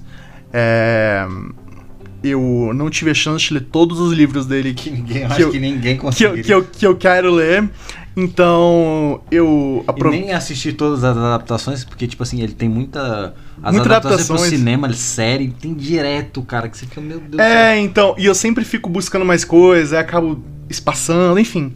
Eu acabo. acabo perdendo a onda das coisas e, e aí deixo pra outro Mas momento e você acabo tem não fazendo. a sua adaptação favorita do Stephen King no cinema seria qual? O Iluminado? É, é bem clichê, mas acho que o Iluminado. E a que você menos gostou? É. Carrie é estranha, mas eu não sabia que era Mano, dele. Torre Negra, velho. Você odiou Torre Negra? Nossa, é muito ruim. Eu não vi Torre Negra. Puta que pariu. Os caras erram com Idris Elba e o de. Como é que é o nome do cara? O Matthew McConaughey. Porra, os caras Nossa, erram. mano. O Matthew McConaughey é o vilão. Caralho. E o de Harrison é o de Harrison não, o Idris Elba é o pistoleiro. Porra, esse Ô, mano, você Se vocês nunca errar. leram Torre Negra, gente, puta, vale a pena. tá Se você foda. consegue errar com Matthew McConaughey e Idris Elba, tem que ser um, tem que ser um cara muito especial. um molequinho que. Tá que pariu, o moleque sabe atuar. Tô ligado. É. Nossa senhora, que tristeza. Eu. Sei lá, eu acho que pra mim, tipo. Eu sempre achei que se você não tivesse imagens, né? Tipo, não dava pra ter o medo. E. Mas assim, a- só uma coisa, a Carrie Strong que você tá falando é a versão Da, nova. da Chloe Grace ah, então essa é muito merda. É muito ruim. É tipo, aquela cena literalmente parece como se ela tivesse, tipo, Mano. tira a menstruação dela na frente de todo mundo. Eu não me sentia nem um pouco assustado com aquilo. Professor Xavier na TPM, tá ligado? Uhum, É, basicamente isso. O... E olha que eu amo a Chloe Grace Moretz. Não, é Não, mas eu sou Todo apaixonado por sentido. ela por anos. É... Todo sentido. Exatamente. O... o... Ela namorava, acho que o filho do David Beckham, alguma coisa assim. Enfim, e ele era tipo 5 anos mais novo que ela. É... Nossa, é verdade, né? Enfim, desculpa pela tangente mais uma vez. É a tangente é. número 2 e a gente devendo estar feliz que a gente não tá na tangente número 15. Mas vamos tá lá já já. É geralmente nosso habitual. E, e falando nesse negócio de, tipo, eu achava que não seria terror sem imagens. Uhum. É, vocês podem não ter noção, o Rafael tem uma certa noção. Eu adoro mangá. Eu sou muito fã de anime, muito fã de mangá, muito fã de light novel. japonesa. A cultura japonesa de entretenimento, de animação, essas coisas, tudo sou muito fã. E Eu existe. no Pokémon. É, puta que pariu. Existe um filho da puta, um desgraçado, que ele é de fazer você ter uns pensamentos do tipo, talvez eu precise de mais sessões de terapia. Que o nome dele é Junji Ito.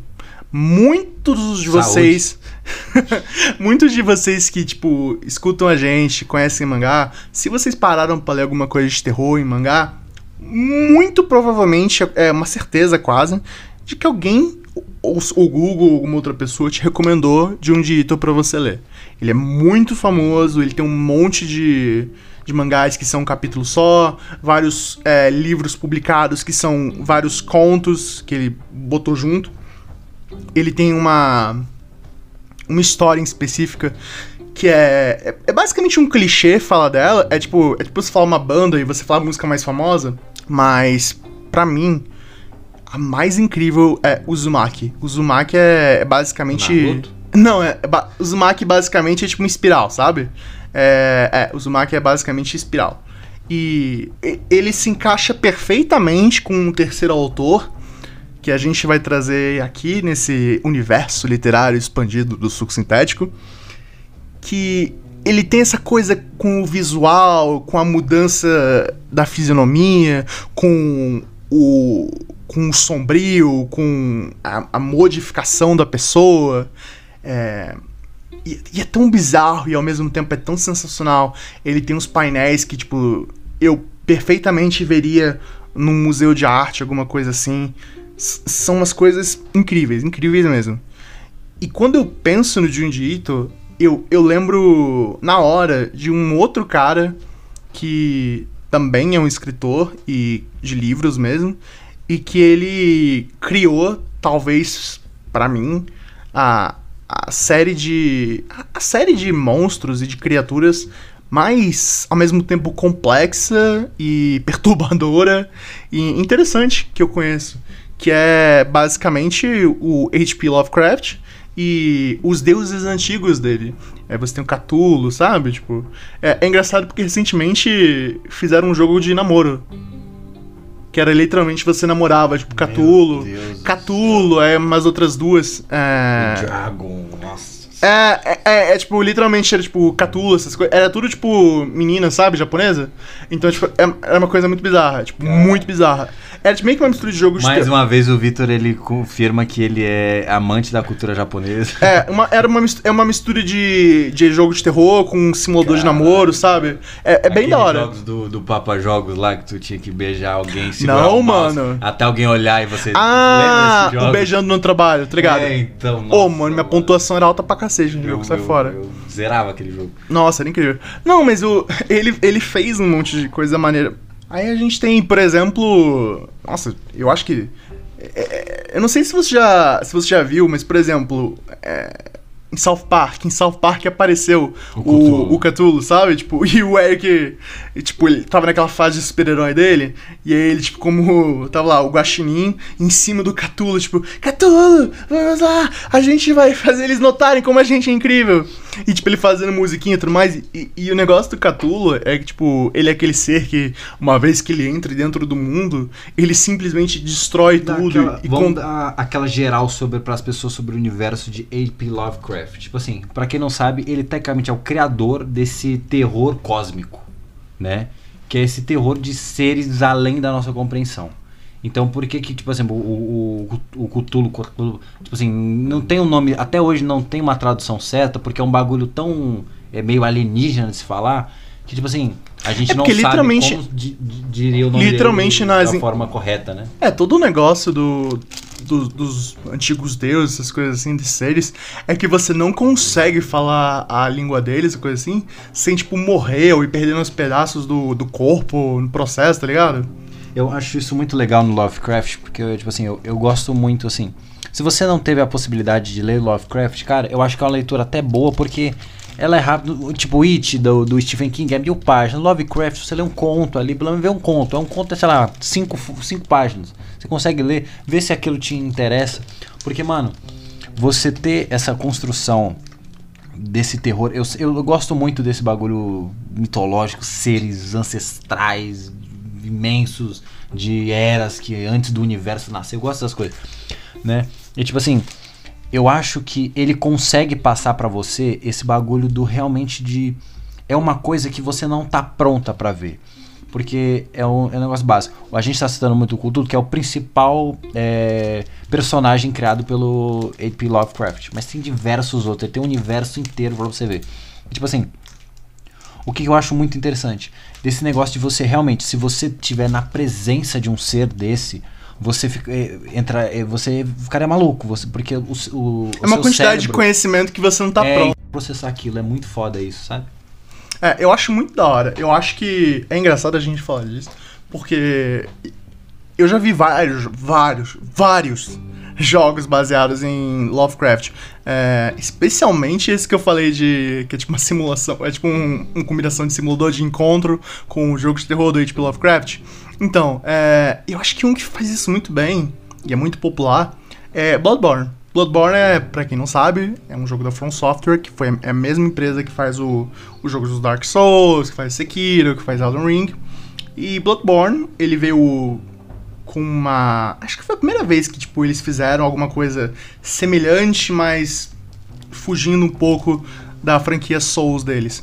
Que era esse negócio que tipo, tinha todo um tema mais gótico, mais sombrio, é, que você é um caçador de bestas, essas coisas. E um outro tema que tá acontecendo por trás é a existência desses. É, desses grandiosos, sabe? Desses seres grandiosos. O jogo se refere a ele como The Great Ones. Mas eles são basica- basicamente essas criaturas, sabe? De Lovecraft. É, e, e tem uma mecânica no jogo que se chama. É, Insight. Eu não, eu não vou lembrar agora o, o nome pra isso em português. É tipo basicamente uma. É, insight é tipo. Eu não vou lembrar. É tipo. é- é- é essa capacidade de ver além do véu, basicamente, que esconde essas criaturas do mundo. E quanto mais disso você vai recebendo, é, literalmente vão crescendo olhos no seu personagem, sabe? É, e você vai conseguindo ver é, essas criaturas se prendendo em prédios e casas, essas coisas. É muito legal. Toda a mecânica é muito legal. E eu acho que foi um excelente jeito de você pegar algo tão mainstream como os jogos da From Software e enfiar um, um, um Lovecraft no meio, sabe? Eu acho que foi uma das melhores coisas que eu, que eu já vi que aborda esse tema dele, sabe? É, eu acho que a cultura no- do terror, como a gente vem falando, os games, ela, ela consegue passar pra você a imersão mais realista possível, mais imersiva, né? Porque você tem tanto o, o, o- visual, você tem o, o, o som e você tem o bagulho de você controlar o personagem, você toma as decisões dele, né? O personagem é você. E isso pro terror fica muito... Eu, eu sou uma pessoa, uma merda pra jogar jogo de terror. Porque assim, aquele jogo de terror é o merdazinho que você, que você joga, que você paga 20, 20 ru- pau e o jogo é uma merda, sabe? Só que aí você fica andando assim, aí o bicho vai atrás de mim, eu fico maluco, eu fico maluco, eu fico, "Ixi, não sei onde eu vou. Então, eu acho que o terror, na narrativa dos games, ele, ele é onde você mais consegue imergir, porque você realmente sente medo. A gente tem diversos tipos de gêneros de, de terror, a gente teve é, é, exemplos como é, a gente teve recentemente um exemplo muito que, que vem que se popularizou muito no universo do Geek vai até um filme que é o, o, o Jump Scare que é o do Five Nights at Freddy's a gente teve aquela construção de, de manicômio de é, Você tem toda aquela, psicopata é, você tem toda aquela, aquela coisa daquele terror que é tipo os jogos de terror que você. A única coisa que você pode fazer é se esconder, Sim, fugir, que é como Silent Hill, É, um Outlast. Outlast. Você tem também aquele terror que você. é, Luta contra. Então, Que a gente tem Fatal Resident Frame. Evil, tá é, então, tipo, eu. Você tem um universo criado pra isso. E eu acho que assim, você tem uma imersão cada vez diferente. Porque, vamos supor, tem um. Esses jogos que você só tem uma câmera e tem que correr, puta, pra mim eu não sei jogar isso não, cara. Eu não consigo. Tipo assim, eu já, eu já joguei Outlast, eu já joguei Outlast 2, eu joguei Amnesia, eu já joguei. Como é que é o nome? O Slenderman. E cara, esses jogos eu sou uma merda. Porque eu, Eu sou também não muito consigo, cagão, Eu porque- sou muito cagão. É, eu também não consigo, porque geralmente eu não ligo muito pra esse tipo de coisa. Mas se sou eu, tipo, no copiloto, mas eu no volante, tá ligado? tipo, eu controlando. Não, Não, eu assistindo, Não dá. eu fico dando risada junto, mas eu jogando. É, eu jogando não dá. Tipo, é tipo assim, não. É tipo fazer o Enem, só que com, tipo, uma metralhadora na sua cara. Não, não vai rolar, sabe? Mano, eu Tipo, lembro quando eu fui fazer a prova da FUVEST, que eu, os caras, eles escaneiam sua cara com tablet. Não sei se você chegou a fazer. Não, nunca fiz. Mano, tipo assim, porque você bota. Foda-se, é uma tangente aqui, mas eu é só pra explicar uma situação. Tipo assim, você ele tem a sua foto lá, e você tem que mandar uma foto sua. Uhum. E aí na hora da prova, vai chegar um cara durante a prova, pegar um tablet, pedir pra você olhar pro, pro tablet e fazer assim na tua cara. Tipo, de, de baixo pra cima. E, e eu fiquei assim.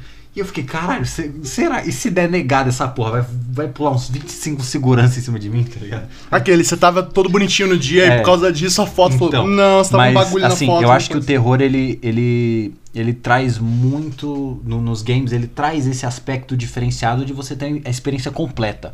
Porque tanto no- nos livros, é muito uma questão imaginativa. Se você não é uma pessoa que emerge tanto na leitura, provavelmente não, você não vai se assustar, você vai até achar chato. Se você é um cara dos filmes, que você vai falar, ah, mano, tô vendo aqui, mas você não tá se assustando porque, pô, é outra pessoa, não tá acontecendo comigo, não é aquele negócio. Mas o terror é você. É você. Você controla o personagem e esse personagem é você. Então isso é algo que os games sobressaem no- no- nesse quesito de imersão. Né? Você tem algum exemplo a mais de um jogo que, de terror que pra você tem um aspecto que foda, foda, sabe? Você fala assim, porra. Cara, eu, eu tenho alguns, na verdade. É, eu tenho alguns, na verdade, que é tipo... Por exemplo, Resident Evil foi um que é... Pra mim, é engraçado porque você cresce com esses filmes de tipo... Ah, a gente tem que correr, não, a gente tem que sobreviver e tudo mais. E Resident Evil é tipo assim... Não, a gente luta contra. É, porque... De novo, hoje em dia, os jogos de Resident Evil, os modernos, eles não chegam a dar medo porque você sempre, tipo, tudo muito realista e tudo mais, e você já tá acostumado com esse tipo de coisa, você, você logo no começo você já tá muito bem armado e tudo mais, e depois de um tempo você vai ter uma lançadora de granada, essas coisas. Você não sente tanto medo, você passa pelas coisas e fica tipo, ah, beleza, da hora, tipo, ok. É. E, tipo, alguns jogos de Resident Evil nem chegam a mais ser só sobre é, zumbi, essas coisas, né? Tipo, vampiro, lobisomem, essas caralho toda. É, mas eu, eu, eu, por exemplo, eu quando joguei o primeiro jogo, é, para começar, foi a primeira vez que eu me, me deparei com um fato que eu tinha que pensar no que eu tava fazendo. Tipo, eu não podia só matar todo zumbi que eu visse por aí, porque aí na metade do jogo não teria mais munição nenhuma pra eu usar. E não, não importava o que eu fizesse, eu não teria munição. E o simples fato que eu podia, tipo, lutar contra esse tipo, essas coisas, tentando me matar, tentando arrancar minha cara fora. Cara, pra mim isso era tipo, porra, beleza. É, o Império contra-ataca, tá ligado? E esse negócio que você falou, tipo, ah, eu não consigo jogar jogo que eu tô controlando e tem uma porra do negócio me perseguindo. Eu também não. Pô, Porque pra mim é literalmente isso, é tentar fazer o Enem com uma metralhadora na sua cara. eu lembro até do Silent Hill, que, por exemplo, eu acho muito foda do bagulho de Silent Hill, que, por exemplo, o jogo tem aquela névoa absurda. A névoa no jogo, você pensa, pô, é um bagulho pra deixar você tenso. Aquilo é só uma limitação do jogo, que os caras tiveram a ideia, falaram assim, mano, vou botar névoa pra dar esse suspense. É porque era melhor do que você simplesmente chegar naquele ponto e o jogo dar uma Então, mensagem Mas assim. você tipo, vê como, tipo, é foda. e- e Os caras pensaram. ele- ele- você tem uma, uma parte criativa muito foda nisso do terror. Silent Hill é uma das coisas que eu não consigo. Eu não consigo jogar um jogo. Eu nunca joguei um jogo completo porque eu não consigo. Não Cara, eu consigo. joguei um jogo inteiro completo, mas eu era muito novo. Então, tipo, é uma. Dois, jogos, tipo, muito, muito importantes pro gênero de terror. Que eu joguei ambos quando eu era pequeno. Foram Fatal Frame, o primeiro, eu só joguei Oh. o primeiro, nunca mais joguei nenhum Fatal deles. Frame, se vocês nunca nem ouviram falar disso, é uma das coisas mais assustadoras que eu já vi na minha vida. É, eu acho que é um dos grandes. Tem filme do Fatal Frame, não tem? Eu não faço a mínima Acho ideia. que tem um japonês, um filme japonês. Deve pô. ter. Deve ter. Todos esses jogos, na real, tipo, eles vêm do Japão. Você- Você já assistiu, desculpa, tem um filme que é muito Fatal Frame, eu esqueci o nome do filme, que o cara, ele tá tirando as fotos dele, e aí no final ele descobre que tem um, uma pessoa em cima dele, uma menina em cima dele, que é como fosse um peso, uma- é, o final do filme é isso. Ele tira a foto, mano, é assustador. Ele tá tirando foto assim, e aí a foto tem uma menina com cabelo, tipo a Samara. É, eu não. A gente não falou de chamada, né? Mas é tipo a Samara, cabelo pra baixo assim, em cima dele, cara. Eu esqueci o nome desse filme, é muito foda. Mas desculpa, é só que. Não, relaxa. Eu, eu também não faço a mínima ideia que filme você tava falando. Ah. Mas eu acredito que deve ser bem bizarro. O, o negócio do Fatal Frame, tipo, eu joguei a primeira vez e eu ia falar que ele foi um grande negócio que o Japão trouxe, mas, tipo, quase todos esses jogos foram produzidos no Japão. É, e a grande maioria deles produzidos pela mesma pessoa, que é o Kojima. É, o Kojima não só fez o Silent Hill, como ele fez o Resident Evil. É, se eu não estou enganado, eu posso estar muito bem enganado. Eu sei que Kojima era. fez o Resident Evil? É, não sei se ele fez Resident Evil. Não tenho certeza. Não, não, não, não, não, não fez não. Fez não, era em- empresa diferente, mas tudo japonês. É, vem tudo do mesmo país, mas é empresa diferente. É, o Kojima fez o Silent Hill, isso eu sei. Que pra mim, de novo, é um- assim como todos os outros trabalhos que o Kojima fez, O nome do É filme é Espíritos. puta que pariu, claro que ele foi procurar o nome do filme. É, eu, pra mim, também, uma outra, um outro tipo de jogo que eu gosto bastante de terror, é esse, ele é um pouco mais... Tipo, nem tanto, tipo, ele, ele era muito popular na Rússia, é, não era conhecido aqui, aí ficou muito conhecido, o nome desse jogo é Fear and Hunger. Você consegue... Consegue ver aqui, ó? Consigo, nossa, que bizarro, Jesus do céu. Entendeu? Você vê isso na foto sua? Aham. Eu mostrei pela fotinha, desculpa, gente. Valeu, galera. É, perdoe, Rafael. Não, e aí, esse jogo se chama Fear and Hunger. É fome, Ah, eu sei qual é medo e fome. É, é legal incrível. pra caralho. É sensacional. Eu tenho aqui. É, é sensacional. É muito divertido. É, minha única raiva dele é que eu nunca consigo colocar ele full screen. É, t- tirando isso, tipo, eu amo Mano, ele. Eu lembro. Deu, meu, desculpa, tá dando muita tangente aqui. Não tem mas problema. É porque, tipo assim, é, eu tinha. O podcast é nosso, a gente o, controla. o, eu o meu notebookzinho, eu tinha um notebook sem ser o que eu tenho agora, que era uma merda, mas eu, eu te fiz uma conta na Steam. Eu jogava uns três jogos na Steam, que era a única coisa que eu rodava. E teve um dia que a, a Steam tava dando Injustice de graça, o primeiro jogo do Injustice. E eu falei, meu Deus do céu, eu preciso baixar o Injustice. Demorei, a internet kbyte, demorou uns dois dias pra baixar aquela porra. Mano, baixei, tive que jogar na tela, a tela metade do, do bagulho com baixando a qualidade e tinha que abrir o negocinho ainda, tipo, no o jogo rodava e ainda rodava meio lag, tá É, ligado? o Flash nunca foi tão realista, porque ele Mano. tava um borrão mesmo. Então, porque tipo assim, você viu o Flash socando, depois ele já tava caindo de novo. tá É, então, não, ele nunca foi tão realista. O Flash é isso, pra você fazer um videogame do Flash, tudo que você E precisa é um CPU e aí ruim. tem gente falando que, nossa, eu tenho meu PS4 Slim, ele não roda direito. Puta que pariu, cara. É foda, né? Não, é. Eu acho que, por exemplo, tipo. O, todos, os- todas as mídias para qual o terror aparece, todas elas funcionam muito bem quando são aplicadas direito. É, mas eu acho que foi bastante isso que você falou. Quando você se coloca na, nas mãos do protagonista imbecil, tipo, tudo que você se pergunta é tipo, por que, que eu tô aqui? Por que, que eu tô Mano, fazendo isso? o Tipo, é o Outlast, é literalmente isso. por que, que eu tô Caralho, fazendo isso? O que que. O maluco, ele foi expulso por um gordão ali, o gordão deixou ele vivo. É, Eu lembro dessa ele parte. te dá a chance de ir Ele te dá a embora. chance de ir embora, o, o- o- você é sequestrado pelo maluco lá, uma- e ele fala, não, pegar as câmeras, ele deleta suas filmagens e tudo, e fala, não, vai embora daqui. E o que, que o cara faz? Ele entra pelo, pelo duto e vai, porra, cara. É, eu, por exemplo, tem um Vai jogo embora. de terror indie que eu joguei muito tempo atrás, eu não lembro o jogo, não lembro o nome do jogo, no caso.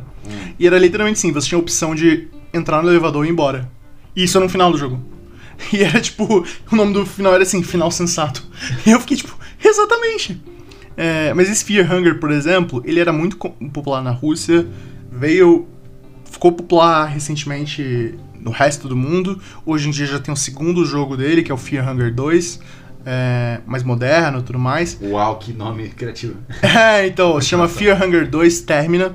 É, é muito bom, é sensacional. Tem umas coisas, tipo, bizarras. É tipo assim, um jeito de você recuperar a sua sanidade é você fumar um cachimbo de ópio. Tipo, você pode botar uma criança pra fumar esse cachimbo, tá ligado? Caralho. É louco, é muito da hora. É completamente fictício, ok? Nunca fiz uma Exato. criança fumar um cachimbo de ópio. criança usou ópio durante as filmagens. Exatamente, muito obrigado. É... Mas é tipo. Pra você, teve Eu acho algum. que tem gente que não sabe nem o que é óbvio, né? É, então é verdade, isso é triste mesmo. É, vamos ver Peak Blinders. Pra você, tem algum jogo de terror que teve alguma importância pra você? Marcou alguma coisa Mano, pra você? assim, como eu falei pra você, eu sou eu- eu- Pra vocês terem noção, eu sou muito cagão pra essas coisas, que eu tinha medo de Resident Evil 4. Eu tinha medo de Resident Evil 4, de com os caras. Um forasteiro, eu ficar desesperado. Mas assim, um dos jogos que eu passei. Eu tipo, passei umas duas horinhas jogando. E eu. no- durante o jogo, eu era pequeno, eu saí correndo pra abraçar minha tia, porque eu minha mãe não tava. Não gosto, tava na casa da minha tia. Foi Fatal Frame. Fatal Frame, porque, mano, você tirar foto de fantasma, você procurar fantasma atrás de você, a menina já dá medo, né? A, protagonista, que ela é meio esquisitinha.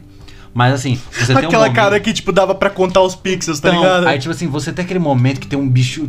Mano, eu acho que uma coisa que me assusta, como eu falei, eu não gosto de gente me olhando.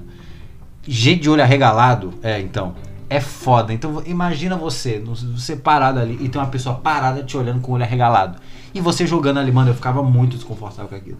Muito É, eu. E ainda tinha que atacar essa pessoa com as câmeras, né? É, Ai, então. Fudeu, eu não vou ter coragem pra fazer isso, não, cara. Rafael nunca mais pegou numa câmera fotográfica Não, na então vida toda vez dele. que eu, eu o comercial da Tech Pixel eu jogava o, o- o controle na TV pra disparar, tá ligado? Não!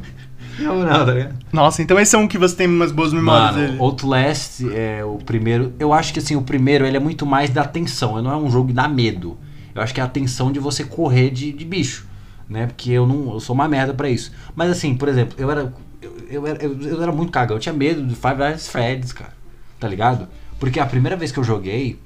Que eu já. Que virou uma febre na internet. Se você não acompanhou a febre da internet que foi Five Nights at Freddy's, que qualquer gente, gente, sei lá, galera que fazia vídeo culinário, o cara parava e falava, vamos jogar Five Nights at Freddy's, tá ligado? É, dava Todo qualquer, mundo. qualquer motivo possível fazer isso porque tava dando visualização. Porque, velho, era um absurdo. E o grande problema é que por causa dessa merda, todos, todos, quase todos os jogos de terror que vieram em seguida Nossa, foram na cópia. mesma porra. Ou era uma cópia descarada, ou era a mesma mecânica de tipo jumpscare, que era um jogo basicamente baseado em BUM! Do nada. E. Mano, VR. Isso, é- isso é uma merda. VR, eu tive experiência no VR uma vez com jogo de terror. Eu quebrei o VR.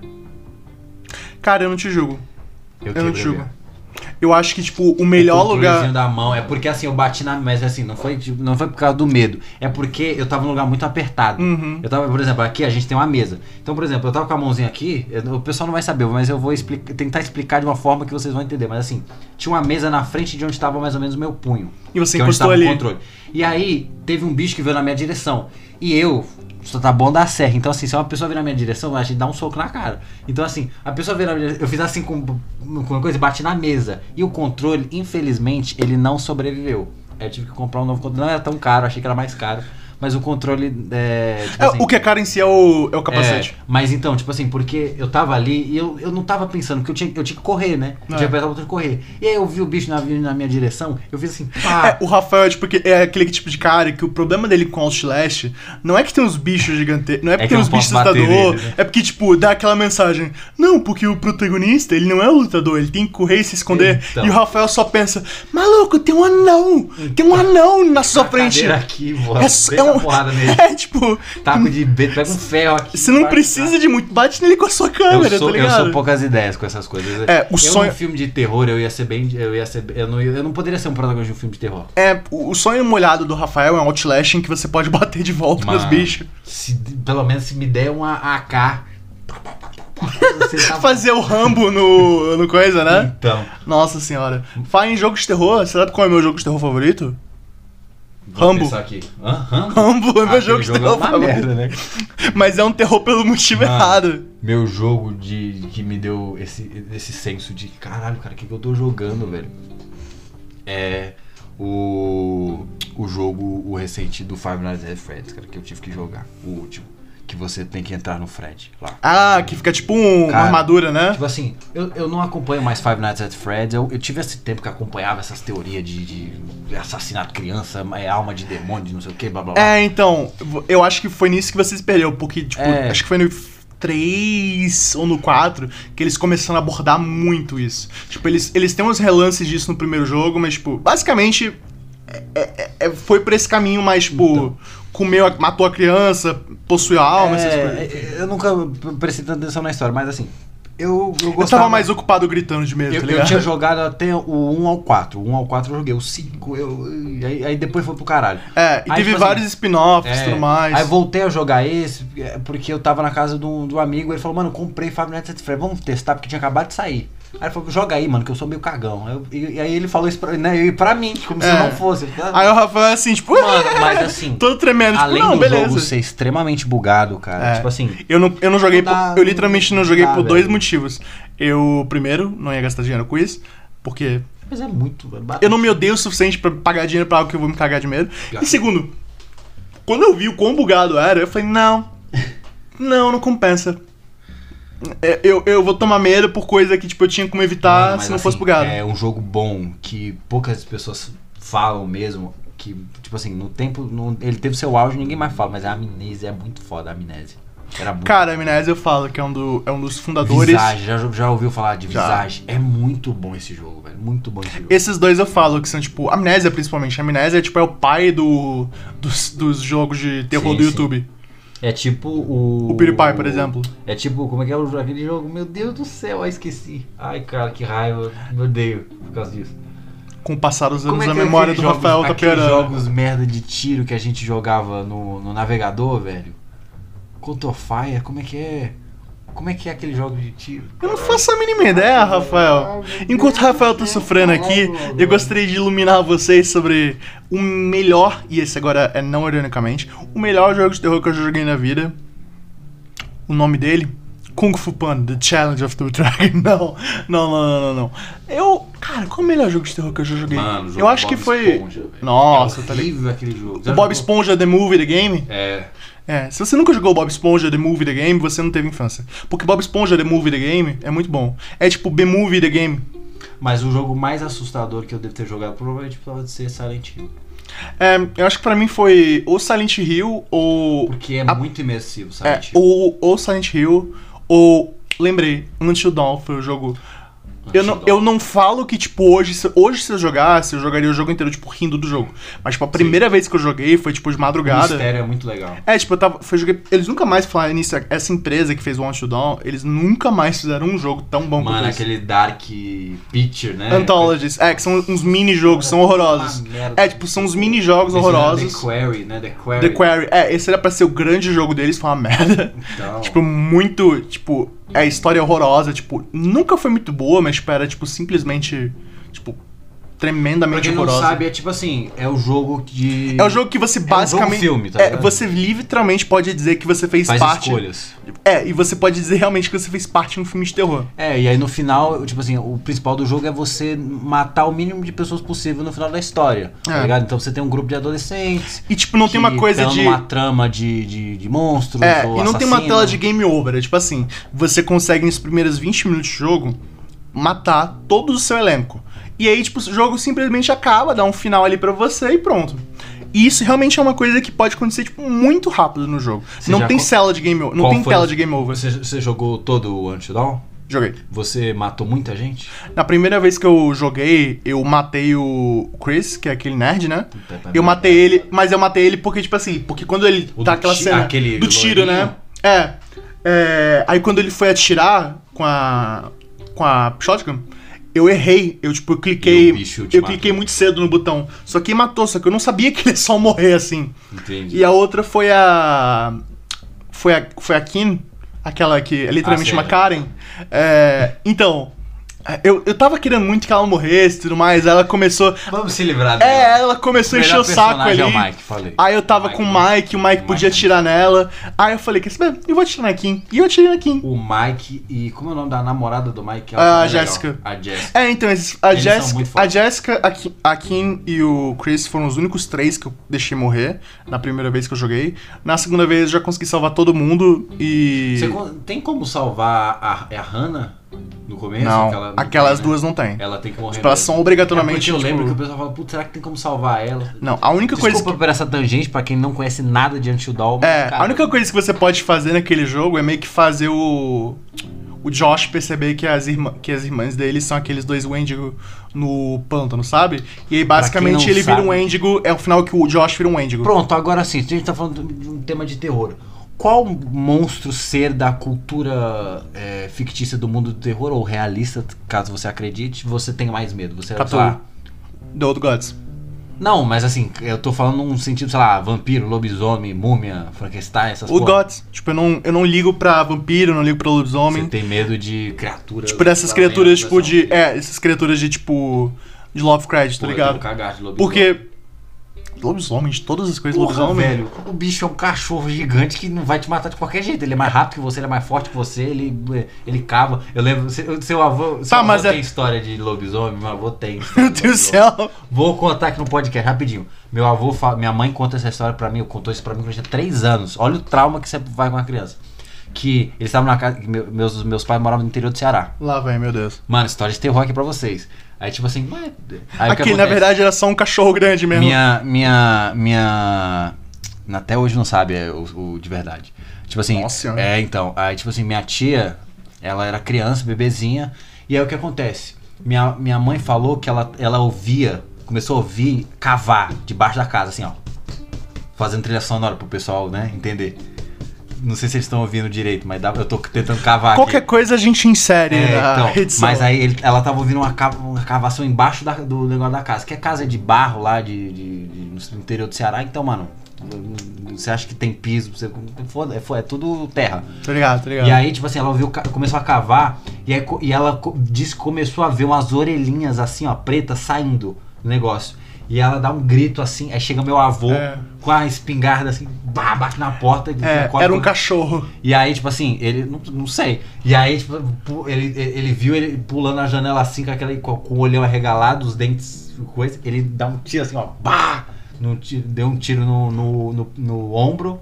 Ele caiu da janela, né? Ele caiu da janela porque ele pulou na janela assim pra dar o bote. Aham. Ele deu um tiro no ombro. E aí ele caiu da janela e saiu correndo. E eu, Da hora. Aí todo, ele me contou isso com 3 anos, Da hora. você noção. Mas é uma pergunta. cagaço do caralho. Mas é uma pergunta. Era uma bala de prata? Infelizmente não. cara. Então, ele tá foda-se o que tá lá. vivo. Ele tá lá. Ele é o sétimo irmão de uma família que só tem Então, mulheres. Mas acho que todo. todo Caralho, joguei o folclore brasileiro agora, hein? É, mas a história do lobisomem é, é foda, mano. Por isso que eu falo pra você. Se você pensar, pô, o cara vai virar um lobisomem. Você morreu. Não tem o que fazer. Se a gente tiver. Você pode se proteger onde você quiser. O bicho é mais forte que você, ele é mais rápido que você, ele é ágil que você. É, eu, nunca Morreu, parei pra, cara. eu nunca parei pra pensar em profundidade sobre esse assunto. Porque o vampiro, você joga um alho, tá ligado? Você espera nascer o- a luz do sol. É, então, tipo, eu Você pego. tem uma estátua de, de, de madeira. É. dá pra você fazer umas coisas. É verdade. Bala de prata, onde é que eu vou conseguir prata, porra? No, na 25 de março eu não consigo, porra. Aquele, eu vou jogar o tempero do. Vou jogar o sazon no Então, vampiro, tá mano. ligado? A prata é uma fraqueza que, porra, não tem como você dizer que é uma bala de prata, onde é que eu vou arrumar uma prata Tá além do meu. bala, tá Aquele, ligado? não dá pra achar uma fraqueza que tá dentro do meu poder econômico? Então, porque um alho eu consigo comprar aqui no, no, no Extra, tá ligado? No Carrefour. Porra. Aquele, ralo, aquele alho, É, alhinho então, frito A instantâneo? múmia, a múmia é só fechar ela no, no bagulho dela, lá no, no caixão. É, O tranquilíssimo. Frankenstein é, sei lá, mano, só corre, tá ligado? O bicho é lerdo. Meu Deus do céu. Olha, eu vou, te, eu vou falar a real. Eu nunca parei pra pensar a fundo nessas coisas. Eu nunca pensei. Eu fico pensando essa porra direto. Aquele, tipo, Rafael tem um, um quadro de anotações assim, tenho, tipo. né? Ele, o sonho dele. O sonho casa, tá dele é ligado? fazer uma viagem ao interior do, Ceará- do Ceará pra pra fazer uma caçada. É, fazer uma caçada ao, ao lobisomem e depois ao pé grande, tá ligado? Tipo, tudo ali. Com certeza. Tudo Se ali eu- no Ceará. Se um dia, se um dia eu descobrir um pré-grande, porque ele é real, tá? É, eu, eu estarei lá na foto do lado, segurando a- o. o- do- Você realmente acha que o pé grande existe? Não, tô brincando, cara. Não, não sei. Eu tô brincando. Cara, é. Eu acho que esse foi Mas ele pode ter sido real, hein? Ele pode, Eu pode acho muito que. bem. Eu acho que a quantidade de coisas assustadoras que a gente teve pra falar hoje foi complexa e foi muito bem feita. Depois dessa história do lobisomem, eu sei que vocês não vão conseguir dormir à noite, mas calma, gente. É, eu Se entendo. eu conseguir dormir à noite com 3 anos, vocês vão conseguir. É, eu entendo que pode ser difícil e eu entendo que a coisa mais assustadora, na verdade, pra vocês, não são as histórias, não são os filmes, É os os livros, não são. é, é, o boleto pode ser, mas tem uma coisa mais assustadora ainda. Sabe qual é, Rafael? Hum. O final do episódio. Por favor, não chore. Eu sei que você tá vendo a duração do episódio. Eu sei que você tá pensando, uau, está mais acabando, está acabando um episódio. Eles estão se despedindo de mim. Será que eles vão voltar? Será que eles vão lembrar que eu existo? E a Então. pergunta é. Não. Exato. Essa é, na verdade, a Mas, resposta, não é pergunta, muito bem. É, mas olha, É que eu pre- tava, é, eu tava com a resposta tão na, na vocês não, é, e vocês não precisam se preocupar. Sabe por quê? Porque vocês podem seguir a gente no Twitter. Exato. Arroba suco sintético. E vocês podem seguir a gente no Instagram agora. Ah, Sabe olha aonde? aí. Sabe Arroba onde? suco sintético. Yay! E vocês podem seguir nossos perfis pessoais. Exato. Arroba Vitor Maneiro. E arroba Rafael underline Souza 205. Você sa- muito grande. Vocês não sabem o quão feliz eu estou que ele finalmente decorou essa merda. Mas Toda é- vez que ele não falava o underline, eu ficava. Não! Então, gente, mas assim, se você também sentir saudade da gente, vê os outros episódios, os antigos. A gente tá postando episódio. Tem muita gente que eu sei que tá conhecendo o podcast agora, porque a gente tá vendo uma crescente legal nos episódios, por isso que eu fico muito contente com isso. Muito Mas, obrigado, assim, é muito importante pra gente. É, vocês que estão vendo os, os últimos episódios da Barbie, o, a participação do nosso amigo Vincenzo, o certo, ele pediu pra. Você sabe por que, ele pediu pra botar o Vincenzo, o certo? Por quê? Porque ele sempre tá certo. Ai, meu Aí Deus ele do céu. que- eu, eu perguntei pra ele, você quer que eu coloque seu nome, um negócio com nickname? Eu botei, Aham. ah, Vincenzo Mago, uma coisa assim. Ele falou, bota, coloca Vincenzo, o certo. Meu Aí eu, Deus do céu. por quê? Porque eu tô sempre certo. Aí eu, tá bom, né? O convidado. É, é, a gente tem que respeitar. Não vamos trazer ele de novo, relaxa. É, tipo, ele tá tão certo que ele nunca mais vai voltar aqui. Pra, pra garantir que ele Pode não tenha tranquilo chance de errar alguma coisa. Mas se você também quiser um dia participar da gente na gravação do suco sintético, vai ficar querendo, porque é difícil pra gente trazer gente. É, e também se a gente não conhece você, é meio Exato, estranho, tá ligado? exato, a gente exato. grava num estúdio familiar. Então, É, tem, tem essa se peculiaridade. você fizer um pix, talvez a gente pense. Um pix generoso, tá ligado? Exato. Tipo, alguma coisa. Entre em contato no nosso Instagram que a gente conversa. É, daí tem tudo precinho, amigo. Tem, tem sempre um jeitinho brasileiro, tá ligado? Exato. E compartilhe com os amigos, siga a gente, é, curta, não sei se tem curtida. Tem que curtir. Tem que Curta, é, avalie bem a gente, tá? Só temos cinco estrelas nesse momento, todas as nossas avaliações, mas temos que ter mais cinco estrelas. Mais é ainda. Entendeu? A gente sempre quer mais cinco estrelas. Exato, exato. Também. Quem dá quatro estrelas pra baixo, olha, eu vou mandar o lobisomem na tua casa. Que meu E eu- avô não vai estar lá pra dar um tiro nele. Exatamente. Xingar. O pé grande vem em seguida. Exato. Depois vai vir o Catulo. Abominável Neve. E o Catulo. Ao mesmo tempo. Abraçadinhos. O Mundo do Lago Ness. Não exagera, por favor. Nós estamos falando de fatos aqui, ok? É, mas ele existiu, você sabe, né? Ah, a gente, isso é um papo pro próximo episódio. Você tem mais algum último comentário, Rafael? Absolutamente não. E com este provérbio, essa sabedoria, essa bela pérola encantada, eu deixarei vós. Olha só, deixarei vós esperando para o próximo episódio do Suco Sintético. Se curem e até o próximo suco. Eu não acho, eu não gostei desse bordão. Eu não gostei desse bordão. O próximo suco, Até o próximo suco. É. até. Vamos lá. Vamos, é, ah, só vamos acabar quando a gente pensar agora o, o, um, um- um coisa. Sabe o que seria maneiro se a gente fizesse que nem os Sopranos e o episódio acabasse no meio do nada? Entendi. É, eu acho que seria interessante fazer isso. É, mas eu acho que seria meio sacanagem a gente fazer